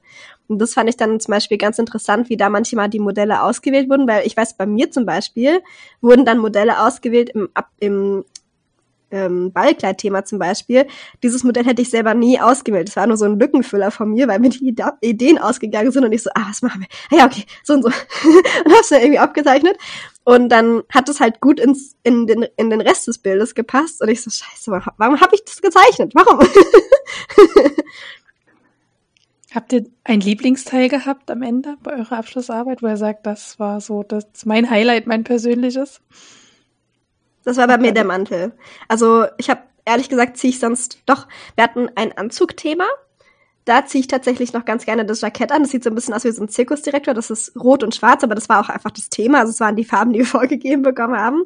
Und das ist mir sehr gut gelungen, wenn ich das so sagen darf. Rein nähtechnisch. Ähm, wenn wir uns an diese, an diesen Morgenmantel vom, vom Anfang der Folge erinnern, ist das ein ganz anderes Level. Und tatsächlich, wir hatten ein Mantelthema, wo wir aus ähm, so richtig coolem ja, es war eigentlich kein besonders cooler Wollstoff, aber die Farben waren einfach ganz cool, fand ich. Das war so ein ganz, ganz dunkles Schiefergrau und so ein Jagdgrün eigentlich, kann man fast sagen. Und da habe ich einen Mantel genäht, der wirklich wadenlang ist, was total out of my comfort zone war zu dem Zeitpunkt, also richtig aus meiner Komfortzone raus. Weil ich halt, ich bin nicht besonders groß und wenn nicht große Leute lange Mäntel anziehen, dann kann das auch leicht aussehen wie so ein aufgestumpfter Stoppes. Aber also das ist tatsächlich einer meiner Lieblingsjacken bis heute. Den ziehe ich total. Der ist auch schön warm, ja. Natürlich klar, weil er so lang ist. Also das kannst du, wenn du im Zug ein bisschen frierst, kannst du den über die Beine schmeißen. Der ist wunderbar. Den ziehe ich immer noch gerne an. Aber ich find's witzig, dass ihr Sachen genäht habt, die man anziehen kann. Also ich könnte mich jetzt, also wenn ich mich jetzt an mein Semester erinnere, ich meine, ich will niemand zu nahe treten und vielleicht machen das die anderen ja auch, weiß ich nicht. Aber ich könnte mich jetzt an kein Modell erinnern, wo man sagen könnte, oh, das, das kann ich aber auch privat anziehen. Also es waren schon so fancy Modesachen halt. Mhm. Ja, ich glaube, bei uns war einfach die Themenauswahl wenn ich das so sagen darf, ein bisschen unkreativer als bei euch tatsächlich aufgrund des Lehrers. also Herr Gersting, muss man dazu sagen, ist ein sehr kreativer Lehrer, der sich immer wieder gerne neue Challenges setzt, auch selber als Lehrer und der unheimlich gerne kreativ ist in dem, was er macht mit seinen Schülern und auch die, die Art und Weise, wie er seine Schüler dann fordert, nicht nur in sich selber. Und der Lehrer, den wir hatten, das war ein Lehrer, der aus der Industrie kam, was natürlich für Modellentwurf gut ist, weil du dann einfach lernst, wie mache ich das wirklich 100% richtig aber für die Themenauswahl vielleicht nicht ganz so ideal. also, ja. Ja, es war bei uns halt das andere Extrem, mhm. was ich cool fand. Und hast du auch ein Lieblingsteil, Pauline? Also ich glaube, das war das Japanese Touch-Thema. Das war das richtig cool. cool mhm. Geil, das war so mega. Also ja. Aber es ist ja auch immer so ein emotionales Ding, weil ich weiß, bei vielen anderen Sachen, die wir genäht haben, ist viel schief gegangen oder irgendwie es gab viel Zeitdruck plötzlich oder so. Und dann erinnere ich mich daran immer mit so einem negativen Gefühl, dass ich denke, oh Gott, da saß ich noch im Nähraum und habe gedacht, ich werde niemals fertig und ich krieg bestimmt eine 6. Und dann ist man so verzweifelt. Und bei Japanese Touch ging alles so perfekt. Alles lief einfach. Der Stoff war mega. Das war so, alles war grau und weiß und es war so ein Nylonstoff das war richtig cool und alles hatte so Rundungen, es war sehr weich, als wenn so Wasser fließen würde überall. Es war richtig cool, es war ein tolles Thema. Und hast du dein Kleid oder ein Oberteil oder was war dein Beitrag quasi? Oder was wurde bei dir ausgewählt quasi zum Nähen dann auch? Das war echt cool, das weiß ich noch. Das war eine Jacke, die hatte so einen leichten Stehkragen und vorne in der, also die vordere Mitte war so verschoben. Es war so eine Rundung. Also alles war wirklich so, als wenn es im Fluss wäre. Es war richtig schön. Und diese runde Jacke, oh mein Gott, die war richtig cool. Die habe ich sogar noch. Und da habe ich sogar die Entwürfe noch. Ich glaube, ich habe nichts mehr, aber das habe ich noch, weil es echt cool war. Und dazu so ein weißer Rock, der so Wasserfallfalten hatte. Das war so schön. Das hätte ich gerne auf der Modenschau gezeigt. Das war wirklich ein Ja, das klingt voll gut. Ja. Ja, ich finde, das macht auch Spaß, wenn man so kreative Themen hat und Sachen. Ich finde, daran liegt auch ein bisschen der Reiz, Dinge zu nähen, die du jetzt eben nicht industriell verkaufen könntest, weil keiner es tragen könnte. Also ich wüsste jetzt nicht wann und wo. Aber einfach so der Kreativität freien Lauf zu lassen, das ist richtig toll. Klingt gut, ja. Ja, kommen wir mal zu euren Lieblingsfächern. Also wir haben ja schon gehört, welche Fächer so semi gut waren und welche vielleicht besser waren und welche vielleicht im Nachhinein gut waren, aber währenddessen nicht so gut. Aber ihr sagt, also ihr habt ja auch Lieblingsfächer bestimmt gehabt, wo ihr gesagt habt, so, that's mine. Hier könnte ich stundenlang unterrichtet werden. Lasst mich raten, welches Fach das bei euch war. Erzählt mal. ja, Also es war schon Mode- und Kostümgeschichte. Ja. Da habe ich mich wirklich immer drauf gefreut. Also es gab so Fächer da, ja. die fand ich grundsätzlich gut und die fand ich auch, habe ich auch gerne gemacht, aber da gab es dann schon manchmal so Durchhänger, wo man sich dachte, so, boah, wenn man so weiß, man hat, zum Beispiel in, in Modezeichnen, man hat jetzt keine gute Zeichnungen vorzulegen oder sowas, dann dachte man sich so, ach, hm, ich könnte vielleicht auch zu Hause bleiben heute. aber auf Kostümgeschichte habe ich mich immer gefreut. Ja, es war immer gut. Also wir hatten halt eine extrem tolle Lehrerin, muss man sagen. Die war wirklich super. Und es war einfach toll. Also es war auch anspruchsvoll, denke ich. Also ich glaube, es ist nicht für jeden was, weil man muss wirklich viel sich merken und es ist sehr viel Information auf einmal. Aber es ist so spannend und so toll und oh mein Gott, es ist einfach ein tolles Fach. Und hat, hat sich das durch die ganzen Semester gezogen oder war das so ein, zwei mhm. Semester leider nur volle zwei Breitseite? Semester. Ja, leider nur zwei. Ist richtig ja. schade. Mhm. Ja, das fand ich, also es finde ich halt besonders schade, weil es sind ja auch sehr viele ähm, Fachbegriffe, die dort fallen in dem Unterricht. Und die sind manchmal ein bisschen schwer auseinanderzuhalten. Ich glaube, wenn man da mehr Zeit hätte, dann könnte man sich das auch einfach besser merken, was jetzt genau was ist und man müsste, dann wäre vielleicht auch, weil ich glaube, es gibt einige Leute, die das Fach vielleicht, die vielleicht die Lehrerin toll fanden, aber das Fach an sich jetzt vielleicht dachten, so kann man sich sparen. Aber ich glaube, wäre da mehr Zeit gewesen, hätte man auch natürlich auch andere Kulturen vielleicht noch ein bisschen erforschen können. Das hätte ich interessant gefunden oder ja, einfach ein bisschen auf den Stoff näher einzugehen. Ah, ist schon mega. Also es ist ein richtig spannendes Fach und also es ist einfach der Wahnsinn. Neben Nähen, äh, neben Nähen sag ich um Gottes Willen, neben Zeichnen. Oh Aline, bist du's? Nähen war voll mein Ding. Nein, also neben Aber erst im letzten Semester. Cool. erst nach der Abschlussprüfung. genau, nach der Abschlussprüfung. Da fand ich Nähen super. nee, Zeichnen, um Gottes Willen. Zeichnen war mega und dann mhm. Und Farbenlehre. Farbenlehre ist wirklich auch ein tolles Fach. Ja. Ja, das war halt so ein Fach, das ist, also, da gehst du rein und denkst, ach, Farbkreis habe ich doch schon hundertmal gesehen. Aber das, also der Lehrer, bei dem wir das hatten, hattet ihr auch den Herr Skrobern? Ja, wir waren doch zusammen. Das war ja ach, unser Aktzeichen. Ach ja, genau. Beim ersten Semester, ich erinnere mich. Ja, und da hatten wir auf jeden Fall einen richtig coolen Lehrer. Und der hat das so cool aufgebaut, dass man wirklich, es wurde einem einfach, einfach nicht langweilig. Also wir haben dann zu jedem zu jedem Thema, was, was wir behandelt haben, auch immer Hausaufgaben natürlich aufbekommen, die, ähm, wo wir dann was zeichnen sollten, was bestimmtes, also und das dann in bestimmten Farben kolorieren sollten, also Kontrastfarben, ähm, Pastellfarben, wo man natürlich dann auch die selber anmischen sollte. Natürlich, darum ging es ja hauptsächlich, dass du halt lernst, wie mische ich Farben, dass sie, also wenn ich eine Farbe sehe, wie mische ich diese Farbe. Das war echt total cool. Ja. Hat richtig Spaß gemacht. Das war toll. Und mhm. Aktzeichnen, also es war ja unser Aktzeichenlehrer und Aktzeichnen war auch super. Ja. Also generell Zeichnen war echt toll. Bei dem Lehrer, den wir da hatten, das war einmal mit Aktzeichnen war es immer so, ich konnte ja wie gesagt nicht gut zeichnen. Und ich fand das immer so süß, weil wir hatten ja den Kontrast zwischen diesem Lehrer und dem Lehrer, den wir in, in Modezeichnen hatten. Das war ja, ein Unterschied. Also, wow. Aber es war einfach so unterschiedlich, weil der Lehrer, der, in dem wir ein Aktzeichen hatten, der ist dann immer so rumgegangen und hat sich die Zeichnungen angeschaut, die du gerade gezeichnet hast.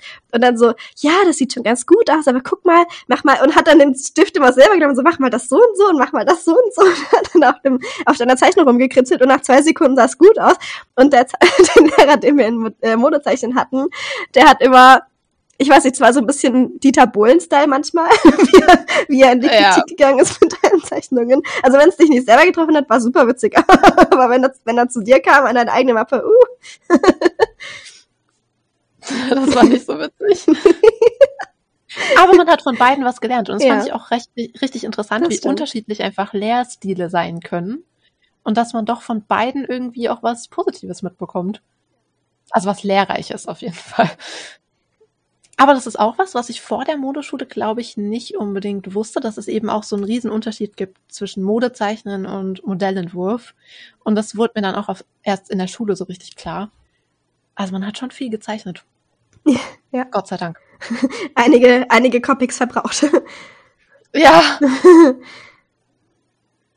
Also das ist zum Beispiel auch was man lernt am Anfang. Du musst am Anfang wirklich, wenn du auf, ich meine, ich weiß jetzt nicht, wie es auf anderen Privatschulen ist, aber ich denke, es ist schon relativ ähnlich, dass du meistens eben leicht reinkommst und dann am Anfang die, An die Anforderungen auch noch nicht so hoch sind und du alles langsam lernst. Also im Nähen erstmal eben, wie nicht geradeaus, so nähen, Übungen erstmal machst und so weiter. Du fängst ganz unten an. Und es ist beim Zeichnen genauso gewesen, dass du erstmal eben diese Achterteilung lernst, der Kopf passt da achtmal rein und dies und das und das mit diesen äh, Rechtecken zeichnen und so weiter. Und dass du da auch ganz am Anfang anfängst und dich dann eben steigerst. Und dann darfst du erstmal nur mit Bleistift zeichnen. Wenn das dann läuft, darfst du Buntstifte benutzen. Und wenn das läuft, darfst du mit Aquarell anfangen. Und dann darfst du Copics benutzen, also die Filzstifte. Und dann irgendwann, wenn du alles kannst, kannst du machen, was du willst. Und das war cool, weil da kannst du dann alles machen. Also ich habe auch mit Kreide gezeichnet, mit Lidschatten, mit allem Möglichen. Das war richtig cool. Mhm. Ja, und das ist auch so ein Ansporn, finde ich, weil das war ja bei dem Lehrer, der immer auch teilweise harsh in die Kritik gegangen ist. Ja. äh, trotzdem immer sehr liebevoll, aber manchmal auch sehr harsh. Ähm, und da war es dann schon manchmal so, ich bin eher dann jemand, der dann eher in so eine Trotzreaktion verfällt und dann denkt so, na gut, dann mache ich halt gar nichts mehr. Aber weil ich halt wusste, dann sehen alle anderen, wie schlecht ich bin, wenn die alle schon mit Copic zeichnen und ich bin noch bei Bleistift und dann dachte ich mir so, nee, nee, nee, nee. das geht nicht. Und dann habe ich, dann habe ich mich halt auch wirklich auf den Hosenboden gesetzt. Ja, das war wirklich, das war ein guter Ansporn, muss man wirklich sagen. Hut ab dafür. Ja, ist echt cool. Und so lernt man das eben so Step by Step. Also am Anfang ist es auch so, da zeichnet man nur ab. Also du sollst dir dann immer bei Mode schauen, irgendwelche Bilder dir nehmen und die abzeichnen. Und dann kommst du in, der nächsten, in die nächste Woche in den Unterricht, zeigst die Vorlage und zeigst das, was du gezeichnet hast. Und dann gibt's eben Tipps, wie kannst du es besser machen, weil du musst am Anfang eben erstmal lernen, wie zeichne ich einen Körper, wie zeichne ich ein Gesicht, wie zeichne ich Füße, wie zeichne ich aber auch eben Falten, wie zeichne ich Materialien und dann steigert man sich eben immer. Und das ist echt cool, weil da gibt's einige Tipps. Also wenn ich jetzt zeichne, denke ich auch noch oft an ein paar Sachen so zurück, die er gesagt hat. Die sind hängen geblieben. Das ist voll schön, was er da erzählt, weil ähm, ja, ich glaube, wenn jemand so von sowas träumt und aber sagt, okay, jetzt zum Beispiel Magda, ich kann irgendwie gar nicht zeichnen und äh, ne, scheitert schon an so einer Mappe, an so einer Hochschule, ne, so quasi, also wird da, dann ist es ja, also finde ich das voll schön, was er gerade erzählt, dass ähm, quasi trotzdem äh, an so einer Schule sich Zeit genommen wird, das zu unterrichten und beizubringen, ne, dass man das nicht schon als Grundvoraussetzung mitbringen muss unbedingt, sondern dass sich die Zeit genommen wird, ähm, tatsächlich euch diese Kenntnisse zu vermitteln quasi. Ne? Das finde ich eigentlich einen ganz schönen Ansatz auch. Ne? Ja, das ist wirklich ganz cool, weil ja, und auch, also nicht mal zeichnen, sondern keine Ahnung. Also ich meine, wenn du jetzt natürlich ein Semester von Leuten hast, die vorher schon mal an der Nähmaschine zum Beispiel gesessen haben, dann ist das erste Semester oder die ersten paar Stunden zumindest, sind natürlich irgendwie nicht so interessant. Aber wenn man halt ich glaube, es kommt halt auch immer drauf an, wie man da rangeht, weil auch die einfachsten Dinge, die man eigentlich schon seit Jahren kann, da kannst du dich immer drin verbessern, du kannst immer noch was dazulernen. Und wir hatten zum Beispiel im ersten Semester eine richtig tolle Nählehrerin, ähm, die wirklich, wirklich sehr, ähm, ja, formuliert es bitte aus. ich überlege gerade. Nein, nicht im Sinne von nicht auf den Schlips treten, aber sie war schon manchmal auch sehr, ähm, sie hat dir schon gesagt, wenn du was falsch gemacht hast, aber sie hat es immer so liebevoll verpackt. Ich fand das immer so süß. Und also selbst bei mir, ich habe ja wie gesagt, ich saß nicht das erste Mal vor der Nähmaschine, aber ähm, selbst bei mir hat sie dann manchmal so, naja, das könnte sie aber noch ein bisschen so und so mehr machen. so, also das fand ich immer total süß, wie sie das dann so gesagt hat. Und ja, natürlich denkt man sich erstmal so, ach, ich nähe doch nicht das erste Mal, warum soll ich jetzt, keine Ahnung, so ein Blatt, dann hast du dann am Anfang zum Beispiel so ein Blatt Papier bekommen und solltest erstmal so ganz viele Linien parallel gerade ausnehmen. Und ich so, ist es euer Ernst? Also, keine Ahnung, ich dachte dann so, ich zahle euch so viel Geld und soll ich auf dem Papier gerade Linien nähen? Das ist doch, also, ich verarscht mich doch gerade. Aber klar, wenn du halt, also sie müssen halt jeden da abholen, wo er steht. Und wenn dafür einige Leute halt vielleicht drei, vier Stunden warten müssen, um an diesen Punkt zu kommen, dann ist es halt so. Aber du kannst ja nicht die Voraussetzung haben, dass du an der Nähmaschine schon mal gesessen hast, weil Nähmaschinen, nicht jeder hat eine Nähmaschine zu Hause. Und keine Ahnung.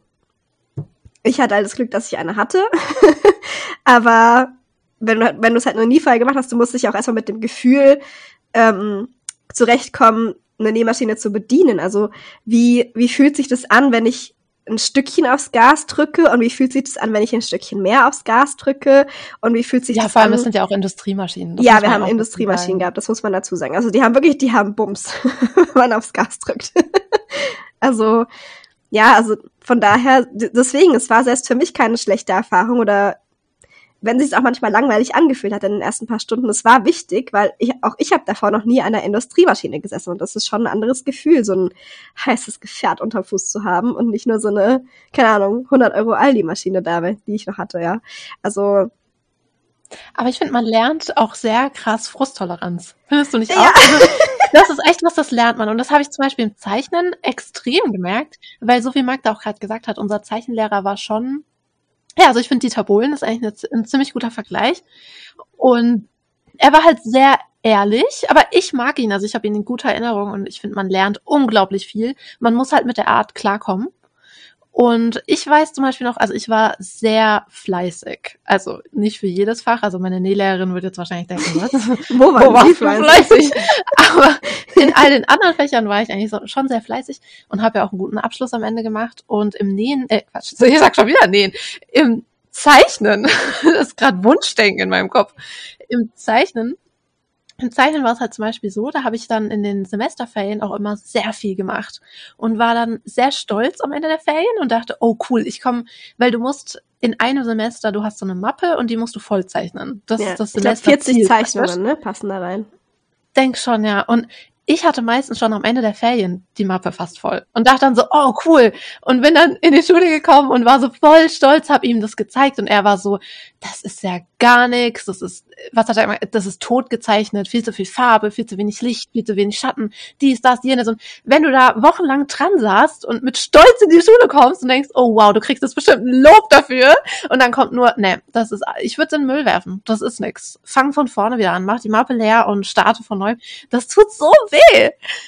Aber man lernt dann eben besser zu werden und das besser zu machen. Und da lernt man echt krass Frusttoleranz. Also das war schon eine Erfahrung. Oder auch genauso im Nähen. Also wenn du da wochenlang an einem Modell sitzt, gerade dann bei den Abschlussprüfungen und gibst dir echt alle Mühe dieser Welt und so viel Arbeit und so viel Liebe steckt da drin und dann kommt der Nählehrer und guckt's nur an mit so einem Blick so, was ist das? Was genau hast du da gemacht? Das tut schon weh. Ja. Dann bei der Anprobe, weißt du, man macht immer Anproben, wenn die Modelle fertig sind. Und das ist schon nicht einfach, weil die sind halt sehr ehrlich. Mhm. Ja, was aber letztendlich ja auch gut ist, weil du möchtest ja am Ende da auch rausgehen mit und wirklich das Gefühl haben, du hast was auf dem Kasten. Also, dass mhm. du dich halt, keine Ahnung, ob du dich in der Schneiderei bewirbst, in einem Modehaus als Designer, in einem Modehaus als Schnittdirektrice. Nee, auf gar keinen Fall. Die werden wahrscheinlich noch viel strenger und noch viel ehrlicher sein. Also, das war wirklich auch da, also es war manchmal echt nicht angenehm, ja, wenn, wenn da die Zeichnungen so auseinandergepflückt wurden. Aber letztendlich war es eine sehr, sehr gute Vorbereitung für das spätere berufliche Leben. Das hört sich jetzt natürlich so an, als würde in der Modewelt dich einfach jeder nur anschreien und total von oben herab behandeln. Es ist mit Sicherheit nicht immer so.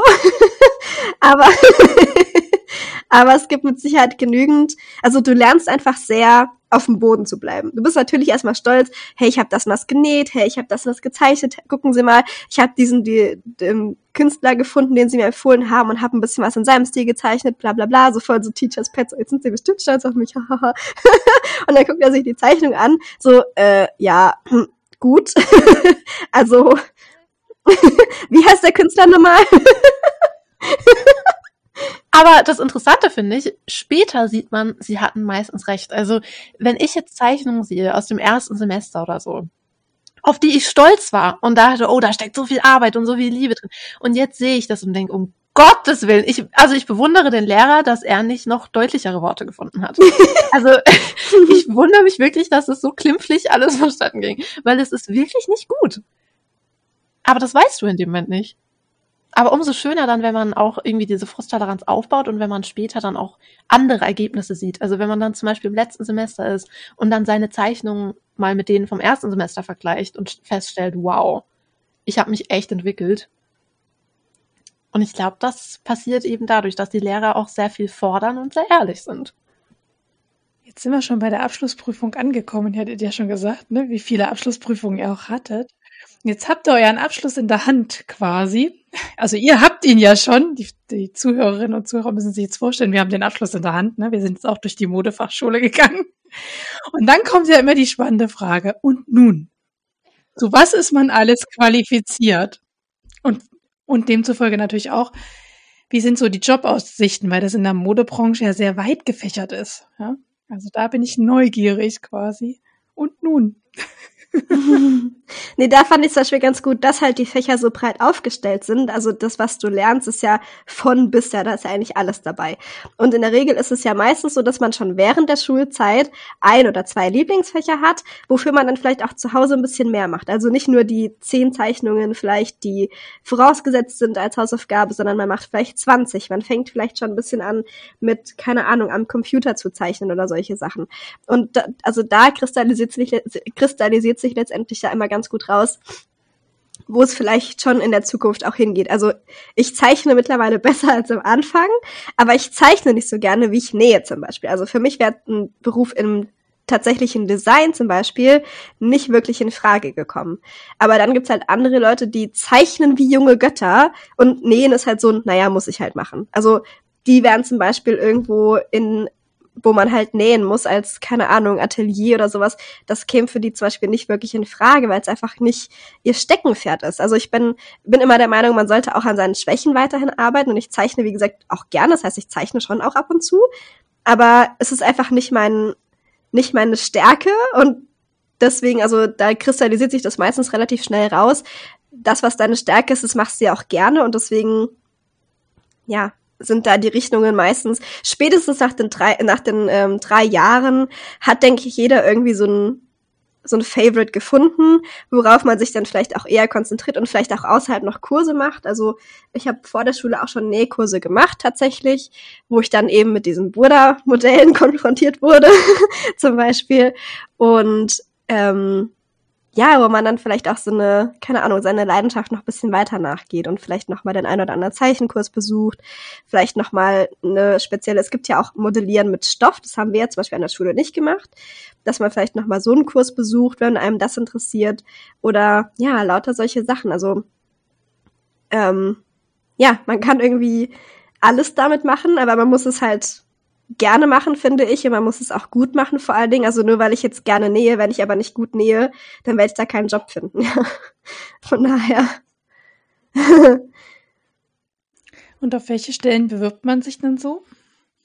Also, wo gibt's denn überall Jobs? Also Film, Fernsehen oder Theater oder? Nee, du kannst dich bei Modehäusern zum Beispiel bewerben, in der Design, also meistens fängt man ja erstmal mit einem Praktikum irgendwo an oder auch mit zehn Praktika hinter, hintereinander. Sorry, meine Katze niest gerade vor sich hin. Die chillt hier oben. ähm, ja, also meistens, ähm, das hatten wir tatsächlich an der Schule, dass wir so eine Art schwarzes Brett hatten, wo unsere Schulleitung immer wieder auch Jobanzeigen ausgedruckt hat für eben solche Praktika zum Einsteigen und solche Sachen. Das ging auch in die weitesten Richtungen. Also es ging jetzt nicht nur um Designs, also keine Ahnung, Modedesign, reines Modedesign, sondern es waren auch öfter mal ähm, Ausschreibungen dabei vom Theater zum Beispiel und lauter solche Geschichten. Also ja, ich denke, da muss einfach jeder für sich so eine Passion irgendwie finden in dem ganzen Chaos, was man so lernt an der Schule und sich da auch ein bisschen selber reinbeißen. Also wenn ich jetzt weiß, ich würde zum Beispiel selber nicht in die Industrie gehen, dann brauche ich mich da gar nicht bewerben, weil ich weiß, es wird mir keinen Spaß machen und ich werde es auch wenn nicht lange machen. Äh, wenn ich zum Beispiel, keine Ahnung, Pauline hat zum Beispiel einen ähm, Handmade- und Upcycling-Shop. Wenn das was ist, was du gerne machst, dann kannst du dir entweder selber so einen Shop halt selber aufbauen und selbstständig das machen. Du kannst nach Firmen suchen konkret, die das schon machen, wo du halt sagst, keine Ahnung, vielleicht gehe ich erstmal dahin und lerne halt, wie die das zum Beispiel machen und was die so für, keine Ahnung, wie die so die Modeszene halt aufmischen, ja, was deren, deren Geheimnis ist zum Beispiel. Oder du kannst zum Beispiel, ich habe zum Beispiel direkt gesagt, ich möchte eigentlich gerne lieber ins Theater gehen und habe dann da irgendwie so einen, den Fuß irgendwie in die Tür reingerammt.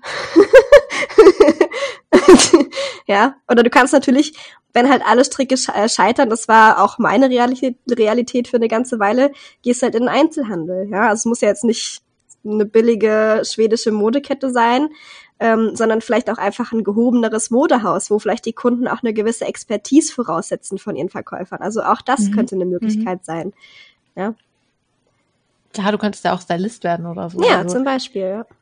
Gibt ja echt viele Möglichkeiten. Mhm. Schnittdirektrice hatte Magda vorhin noch angesprochen, also quasi Schnitte für andere erstellen ist das ja. Genau, dass so jede Firma, die Mode erstellt, erstellt natürlich auch irgendwie Schnitte. Und ähm, meistens ist das ein Job, entweder machst du ihn richtig gerne oder du hasst es wie die Pest. Und äh, ich glaube auch, es gibt nur das eine oder das andere. Ja, da gibt es nur das eine oder andere Extrem. Und da sind die Firmen natürlich immer heilfroh, also das sind auch immer ähm, gerne genommene Leute. Wenn du Schnitt gut beherrschst am Computer, dann sind das wirklich auch gesuchte Leute. Ich habe zum Beispiel eine Klassenkameradin, eine ehemalige, nicht von der Modeschule interessanterweise, aber, sondern von meiner Schule Schule. Und die hat das nicht gelernt und die hat es aber so einen Spaß dran gehabt, dass sie sich das selber beigebracht hat. Und die arbeitet tatsächlich für ein ähm, äh, für einen Kleidungshersteller jetzt als Schnittdirektrice. Ja, finde ich total interessant, so als Quereinsteiger einfach, ja, weil sie einfach einfach so gut ist in dem, was sie tut und so viel auf dem Kasten hat, dass sie da Gott dankbar waren und gar nicht nach einer Re Referenz gefragt haben, wo sie das, also auf welcher Schule sie das gelernt hat. Hauptsache, sie kann es und sie hat das irgendwie sich selber beigebracht, weil dann müssen sie es nicht machen. Ne? ich glaube, darum geht's aber auch ganz viel einfach ums Können, weil es gibt ja auch Leute, die machen ihren Abschluss und können es aber einfach nicht oder haben auch noch nicht mal den Anspruch, mehr zu lernen. Also ich meine, dass du nach drei Jahren Modeausbildung, wir haben sehr, sehr viel und sehr intensiv viele Themen gelernt, aber dass du einfach auf manchen Gebieten bist du einfach nach den drei Jahren vielleicht noch kein Profi. Und das war zum Beispiel bei mir auch eine ganz nette Geschichte mit ähm, elastischen Stoffen. Wir haben in der Schule nie mit elastischen Stoffen gearbeitet. Und ich fand zum Beispiel immer ganz cool, ich komme ja aus Rheinland-Pfalz und da haben wir sehr, sehr viele Tanzgruppen. Also ähm, junge Leute, die einfach über Vereine sich zusammenschließen und dann ähm, so Showtanz praktisch machen. Und da über eine Bekannte bin ich da dran gekommen, die hat mich gefragt, ob ich nicht Lust hätte, Anzüge für diese Showtanzgruppe zu nähen. Wie gesagt, bis zu dem Zeitpunkt noch nie wirklich mit elastischen Materialien gearbeitet, also keine Schnitte dafür erstellt. Ja, musste ich mich auch erstmal reinfuchsen. Hätte ich auch sagen können, nee, frag lieber jemand, der es kann. Aber ich habe mich dann halt so lange hingesetzt und auf den Hosenboden äh, gesetzt, bis ich es halt auch konnte. Und natürlich, ja, wenn man da nicht den Antrieb hat und nicht die Ambitionen, dann ist man auch einfach vielleicht grundsätzlich verkehrt in ja, ich will nicht sagen der Modewelt, weil es hängt ja noch so viel mehr hinten dran. Theater, Schau also Theaterhäuser, Theatertourproduktionen und alles mögliche was andere, was mit Kostümen zu tun hat. Alles mögliche, was mit der Modeindustrie zu tun hat. Alles mögliche, was mit Haute Couture vielleicht auch zu tun hat, ja. Also wenn man diesen, diesen grundsätzlichen Drive nicht hat, dann wirst du auch einfach keinen oder sehr wahrscheinlich keinen guten Job finden in dieser Industrie, in dieser großen, weiten Industrie.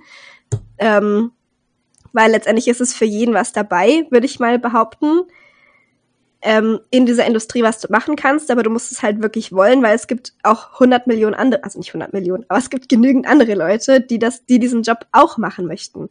Und wenn du halt nicht diesen Drive hast zu sagen, so ja, ich setz mich halt auf den Hosenboden und eigne mir halt noch Fähigkeiten an, die ich dafür brauche oder eigne mir Wissen an, was ich dafür brauche, dann wird irgendwer kommen, der das halt tut und dann hat der den Job. Ende Gelände.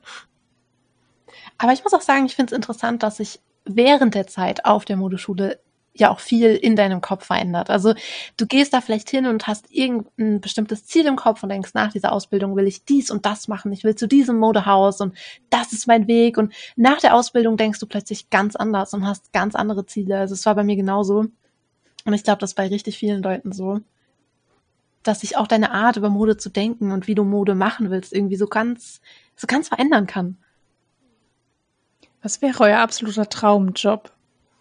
Also ob jetzt realistisch oder unrealistisch. Darf auch völlig unrealistisch sein, aber wo sagt er, das wäre echt irre, wenn ich das machen könnte. Also bei mir war es definitiv, ich muss sagen, ich habe nur mit Mode angefangen wegen Karl Lagerfeld. Er war mein Gott, mein, also Gott ist eigentlich eine Untertreibung. Es müsste eigentlich noch irgendwas Höheres geben. Es war richtig krass und das war immer mein, mein Traum, für Karl Lagerfeld zu arbeiten. Und dann ist er gestorben und meine Welt ist zusammengebrochen. Das war schon hart. Aber das war so mein absoluter Traum. Also das wäre auch heute noch mein Traum, wenn er noch leben würde. Also am Modehaus Chanel quasi dann für ihn zu. zu arbeiten. Ich glaube, ich hätte sogar, also er hat ja auch ein eigenes Label gehabt, Karl Lagerfeld, und ich glaube, ich hätte alles genommen. Also ich hätte Chanel genommen, ich hätte Karl Lagerfeld genommen, ich hätte aber auch Fendi genommen, ich hätte alles genommen. Hauptsache, ich bin bei ihm und kann für ihn arbeiten. Das wirklich Lagerfeld war für mich schon so kein Mensch mehr. Das war eine Lichtgestalt. Das wäre es gewesen. Ah. Vorbei. Im nächsten Leben vielleicht. Er war doch ein Mensch. Schade, Schokolade. Und bei dir, Magda, was wäre dein absoluter Traumjob, egal ob realistisch oder unrealistisch? Also, ich glaube, früher hätte ich, glaube ich, immer gesagt, ich möchte auf jeden Fall mal Kostüme designen für einen Film und einen Oscar gewinnen. und ich glaube, das ist auch immer noch mein großer, also nicht großer Traum, aber also wirklich aber Traum, weil ich glaube, mittlerweile bin ich an einem, an einem Punkt angekommen, wo ich weiß, ich kann einfach nicht gut entwerfen. Also ich wäre kein guter Kostümdesigner, glaube ich. aber es interessiert mich einfach, wie das da so hinter den Kulissen abläuft.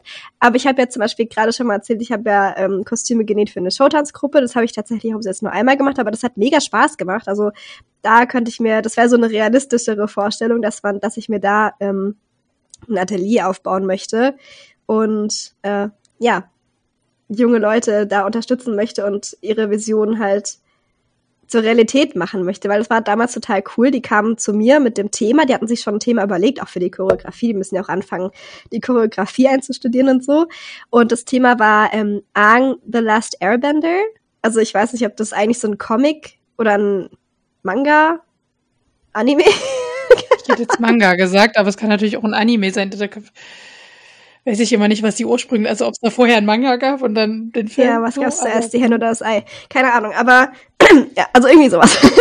und äh, das, da gibt's vier, ähm, wie heißt das, nicht Gezeiten, was ist Element? Elemente-Nation, also es gibt eine Feuernation, Wassernation, Erdnation und Luftnation. Und dann haben sie halt die ganzen, die Choreografie und natürlich auch die Kostüme auf diesem Konzept aufgebaut. Und dann gab es einen Feuerlord und einen ähm, Elemente-Bändiger, der alle Elemente bändigen kann. Und das war total cool, weil ich die Serie schon kannte. Und dann waren die total so, was, du kennst die Serie? und dann mussten die halt nicht erst diese ganze Konzept erklären.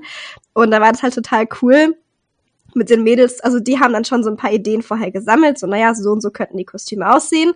Und da war das halt ein total cooler Prozess, sich immer wieder mit denen hinzusetzen. Ich bin dann immer eine Viertelstunde, bevor das Training angefangen hat, einmal die Woche, bin ich dann hingefahren und dann haben wir uns eine Viertelstunde vorher zusammengesetzt und halt überlegt, okay, was, also wie so, keine Ahnung, alle Gesetze außer Kraft gesetzt, wie möchtet ihr, die, dass die Kostüme aussehen? Und alle Gesetze wieder in Kraft gesetzt. Was können wir daraus machen aus eurer Vorstellung, ja? Und das war ein total cooler Prozess, weil es halt immer so hin und her ging. Und ähm, ja, letztendlich total coole Kostüme dabei rausgekommen sind, die wo die Mädels sich drüber gefreut haben und die sie hoffentlich cool fanden. Also hoffentlich haben sie nicht nur so getan. das wäre jetzt echt peinlich aber die auch für mich total cool waren, weil es halt dann nochmal so ein, keine Ahnung, so, ha, elastische Stoffe habe ich zwar nicht gelernt, aber check, wissen wir jetzt, wie es geht. Ja, also das war, das war eine coole Erfahrung auf jeden Fall. Obwohl ich dich immer noch in Hollywood sehe. Dankeschön. Glamouröser für roten Teppich natürlich. oder so am Shakespeare-Theater oder so. Das habe ich immer gedacht. Wenn dann Pauline irgendwann mal das Modehaus Chanel übernommen hat und in die Fußstapfen von Karl Lagerfeld getreten ist und Magda mit ihrem Oscar wedelt, werde ja. ich dann sagen, und die hatte ich schon mal in meinem Podcast. Ich danke der Academy und Claudia. Die hat an uns geglaubt. ja. Podcast-Folge von irgendwann 2022, damals, als es noch Podcast gab. Weißt du noch damals, als wir alle den ganzen Sommer lang nur Podcast gehört haben? Ja, ich meine, wer weiß, was das Leben noch so bringt, gell? Ja, who knows? Wir wissen es nicht. Also, sind ja noch ihr jung. seid noch jung genug quasi, um äh, um alles auf den Kopf zu stellen. Also irgendwann äh, bahnen sich ja bestimmte Wege, so mhm. wo man sagt, also ich werde jetzt nicht mehr nach Hollywood kommen. So, das ist mir auch nicht. So, ne? hab, wenn man zwei kleine Kinder hat, dann ist das einfach ein anderer Weg quasi. Ja. Das kommt dann erst, wenn die wieder größer sind und dann so die, der zweite Frühling anfängt. Ach, es gibt doch am Set auch immer Lehrer und Tutors, die das alles beibringen den Kindern. Kein Problem. Aber dann ist die Frage, will man das? Stellt man sich das so vor? Na, so, also da, da manche Prozesse werden ja dann so gegeben, einfach durch andere. Äh, ja, irgendwann ist man bestimmte Wege gegangen und dann ist es manchmal schwierig, da zum Ausgangspunkt zurückzukehren. Ist vielleicht aber auch dann nicht mehr wichtig zu dem Zeitpunkt, denke ich mir dann. Ne? Das hat, hat anderen, was anderes eine Wichtigkeit der erlangt. Ne? So. Aber es ist ja auch das, was ich auch vorhin schon gesagt habe, Wünsche ändern sich ja auch generell. Also Dinge, von denen man wirklich in einem Moment denkt, oh mein Gott, das ist mein größter Traum, ist im nächsten Moment irgendwie gar nicht mehr so, so toll. Oder ich weiß nicht, oder man macht's und stellt fest, ach, ja. Das hat sich anders angefühlt, ne? Mhm. Ja, also ich habe zum Beispiel auch eine Zeit lang in einer Agentur gearbeitet, als ich finde Journalistin ist echt übertrieben, weil das kann man nicht Journalismus nennen. Doch das schon. waren halt ja, ich glaube, der Fachbegriff dafür ist Journalistin, aber das waren halt so Jugendzeitschriften. Und da war auch noch eine andere Zeitschrift dabei und da habe ich auch als Modejournalistin gearbeitet. Und ich dachte, als ich das übernommen habe, wow, cool, ich kann mich Modejournalistin nennen. Ich war voll so, wow. Und dann habe ich es gemacht und dachte, ach ja, nee, gar nicht so wow. Ist eigentlich ziemlich langweilig. Aber das Gute ist, man hat es dann mal gemacht, man hat die Erfahrung gemacht und kann dann sagen, okay, ich war jetzt mal Modejournalistin und habe festgestellt, das ist nicht meins. Genau, und dann macht man da einen Haken dran und verfolgt diesen Genau, Weg also das dann ist auch schon mal nicht einer der. Berufe, die ich geschafft habe im Leben. Brauche ich nicht weiter verfolgen, ja. nee. Und dann seid ihr irgendwie ja aber jetzt noch auf die Idee gekommen, hey, das Fach Modegeschichte und Kostümgeschichte hat uns so gut gefallen. Das müssen wir anderen Leuten da draußen, die das nicht, also nicht studieren oder eben nicht diese Schule besuchen, das müssen wir denen erzählen und habt einen Podcast gegründet. Erzählt mal von dieser Gründungszeit und wie seid ihr vor allem auf den Namen Weiberspeck gekommen? Das war ein langer Prozess, würde ich sagen. Mhm. Wir haben uns mit dem Namen, also dass wir einen Podcast machen wollen, irgendwie ist es so entstanden und da bin ich Magda bis heute dankbar, weil Magda ist halt so ein mutiger Mensch, der Dinge auch einfach macht, der nicht lange fackelt, der einfach vorangeht und das wird dann halt so gemacht.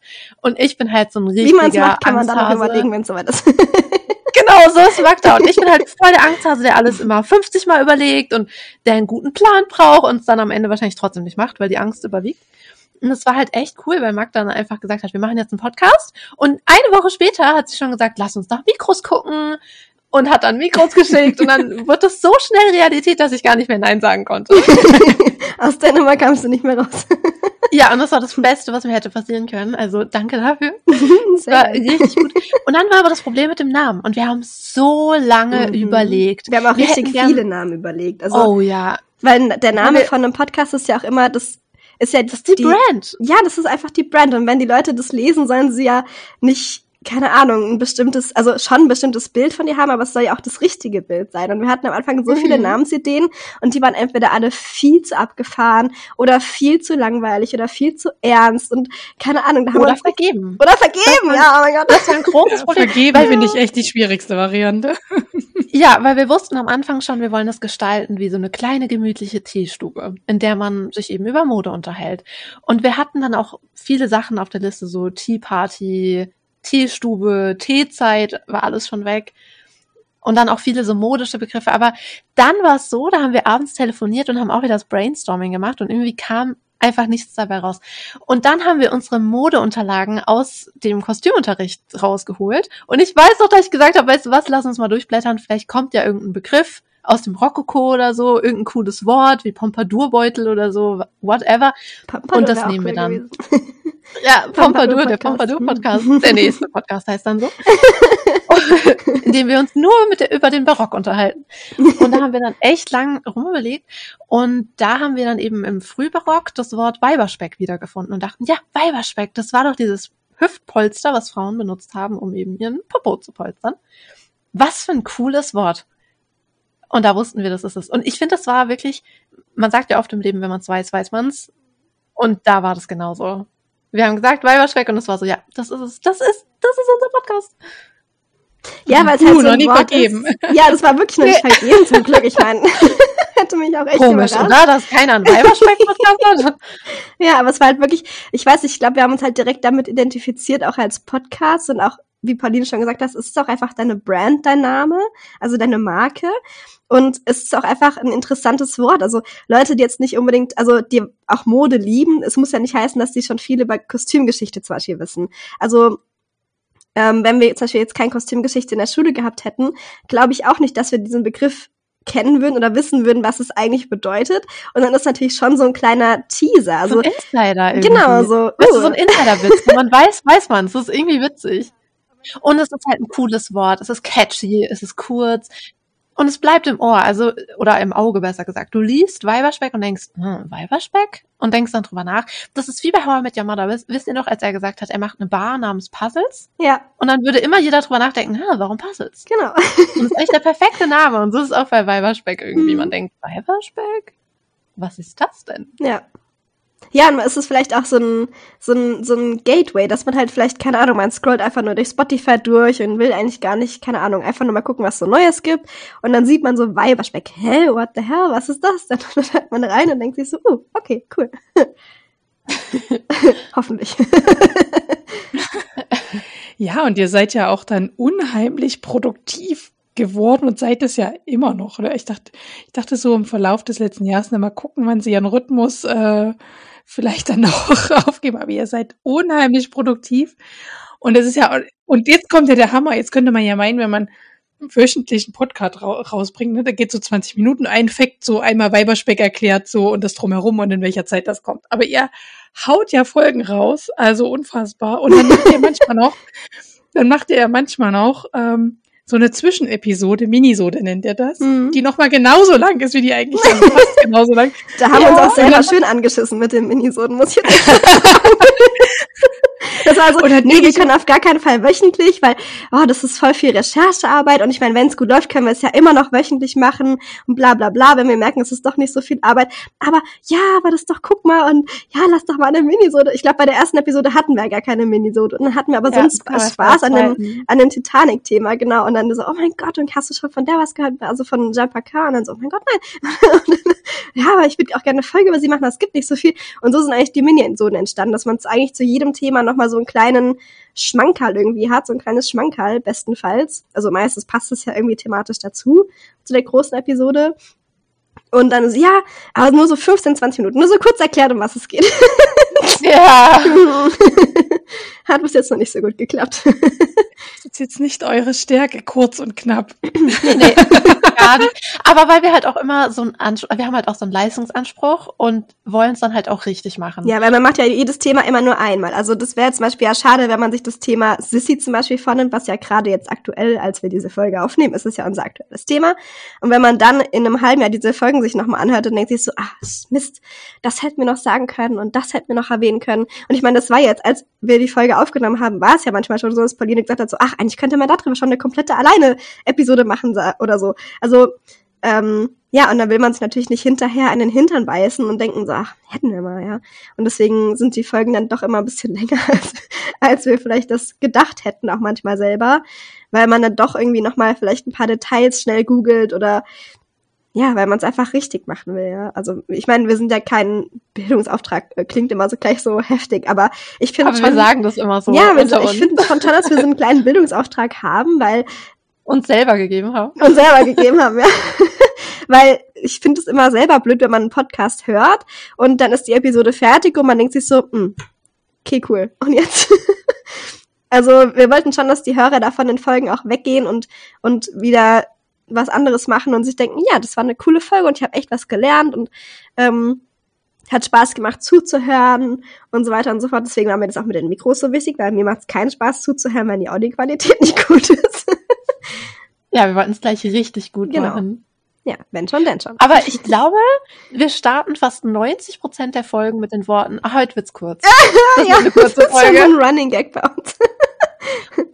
Aber ich denke das auch wirklich oft in dem, also es gibt Folgen, da weiß ich, ist es nicht so. Also zum Beispiel bei den Sissy, also wir haben ja bei Sissy, äh, das war ja so ein Blog und dann haben wir erstmal über die Mode in der Sissy-Zeit gesprochen, also über das zweite Rokoko. Und dann haben wir drei Sissy-Specials gemacht. Und zwei davon habe ich gemacht, eins Magda. Und ich wusste, da wusste ich zum Beispiel, es wird lang, weil ich glaube, ich hatte 14 DIN A4 Seiten Text und da wusste ich, okay, das wird, das wird viel. Also da wusste ich, okay, da sitzen wir eine Weile. Aber es gibt auch manchmal Folgen, da denkt man, das ist doch kaum was. Und dann sitzt man doch zwei Stunden da. Aber bei der Sissy-Episode zum Beispiel, dann gab es ja zwei Episoden über ihr Leben und eine Episode über ihr, ihre Ermordung. Und es sind zum Beispiel, es war einfach so viel interessante Infos aber auch, dass wir halt, dass Pauline auch gesagt hat, so eigentlich, ich habe jetzt viel weggelassen und entweder machen wir halt eine Episode, die dann halt ein bisschen länger ist. Dafür aber mit nicht so viel Information oder wir machen halt zwei Episoden und wir hauen halt nochmal, wir bauen nochmal das Mikro auf und nehmen halt nochmal ein paar Sachen im Nachhinein auf und schneiden die dann da rein, weil das wären nochmal coole Anekdoten zu erzählen und dann machen wir einfach zwei Episoden draus und das ist ja, es ist ja unser Podcast, wir können da machen, was wir wollen. Ja, so. genau. Ja. ja, da waren wir mal flexibel. Genau. Was ja nicht meine Stärke ist, aber da, bei Sissy, ich bin halt auch besessen von Sissy schon mein Leben lang und die Folge, wir haben es eigentlich als eine aufgenommen und ich habe zweieinhalb Stunden am Stück geredet und habe trotzdem das Gefühl gehabt, ich habe praktisch nichts gesagt und da, nach zweieinhalb Stunden dachte ich so, nee, das kann man keinem antun. Also wir können nicht zweieinhalb Stunden rausgeben, das geht nicht, weil wir auch noch wissen, am nächsten Tag kommt noch mal eine Sissy-Folge. Also das wäre vielleicht ein bisschen too much gewesen, haben wir es halt geteilt. Aber es ist schon witzig, dass unsere Folgen immer so lang gehen, obwohl wir immer denken, ach ja, das geht vielleicht 40 Minuten höchstens. Und dann gehen sie zwei Stunden. Meistens, ja. Ja, aber auch einfach, weil man unterhält sich ja dann auch wirklich. Also das muss man wirklich sagen, wir unterteilen das ja meistens, dass bei einer Episodenfolge, zum, äh, bei einer Epochenfolge zum Beispiel, einer von uns die Frauenkleidung recherchiert und der andere die Männerkleidung. Oder wenn wir über eine Person sprechen oder über ein Modehaus, dann recherchiert der eine bis zu einem gewissen Zeitpunkt und der andere erst ab da. Ähm, und meistens ist es dann halt wirklich so, dass sich daraus auch dann so ein Gespräch einfach entwickelt. Das heißt, reine Redezeit wären vielleicht wirklich nur eine Stunde gewesen, aber weil dann halt, dann kommt eine Reaktion von dem anderen, dann so, was, oh mein Gott, das ist ja krass, und dann schweift man nochmal so ein bisschen ab und dann gibt's noch mal eine Side Story hier und einen kurzen Fun Fact hier und dann, ja, dann geht die Episode halt auch mal zwei Stunden. Das ist halt, ja, aber ich glaube, es ist halt wirklich hauptsächlich, weil wir es halt so, wir wollen es halt wirklich gut machen und wollen so viel Infos wie möglich, so viel Wissen wie möglich vermitteln und dann übertreiben wir es vielleicht auch hier und da. Man munkelt, ja. Was man euch auf jeden Fall anhört, ist, dass ihr mega Spaß dabei habt. Mhm. Ja, das haben wir, glaube ich, auch schon bei einer Episode gesagt. Ich weiß nicht mehr, in welcher das war. Aber der Podcast, die erste Folge kam ja raus am 15.03.2021. Das weiß ich noch genau. Und das war, glaube ich, so eine Zeit, in dem Leben von uns beiden, von Pauline und von mir, wo wir beide so ein bisschen durch Corona halt auch einfach, durch die Pandemie, es waren ja alle zu Hause. Ich zum Beispiel habe meinen Job verloren durch Corona, Pauline ging es auch nicht so gut mental und wo wir einfach, keine Ahnung, zu Hause rumgeschlumpft sind und wussten nicht so richtig, was mit uns anzufangen.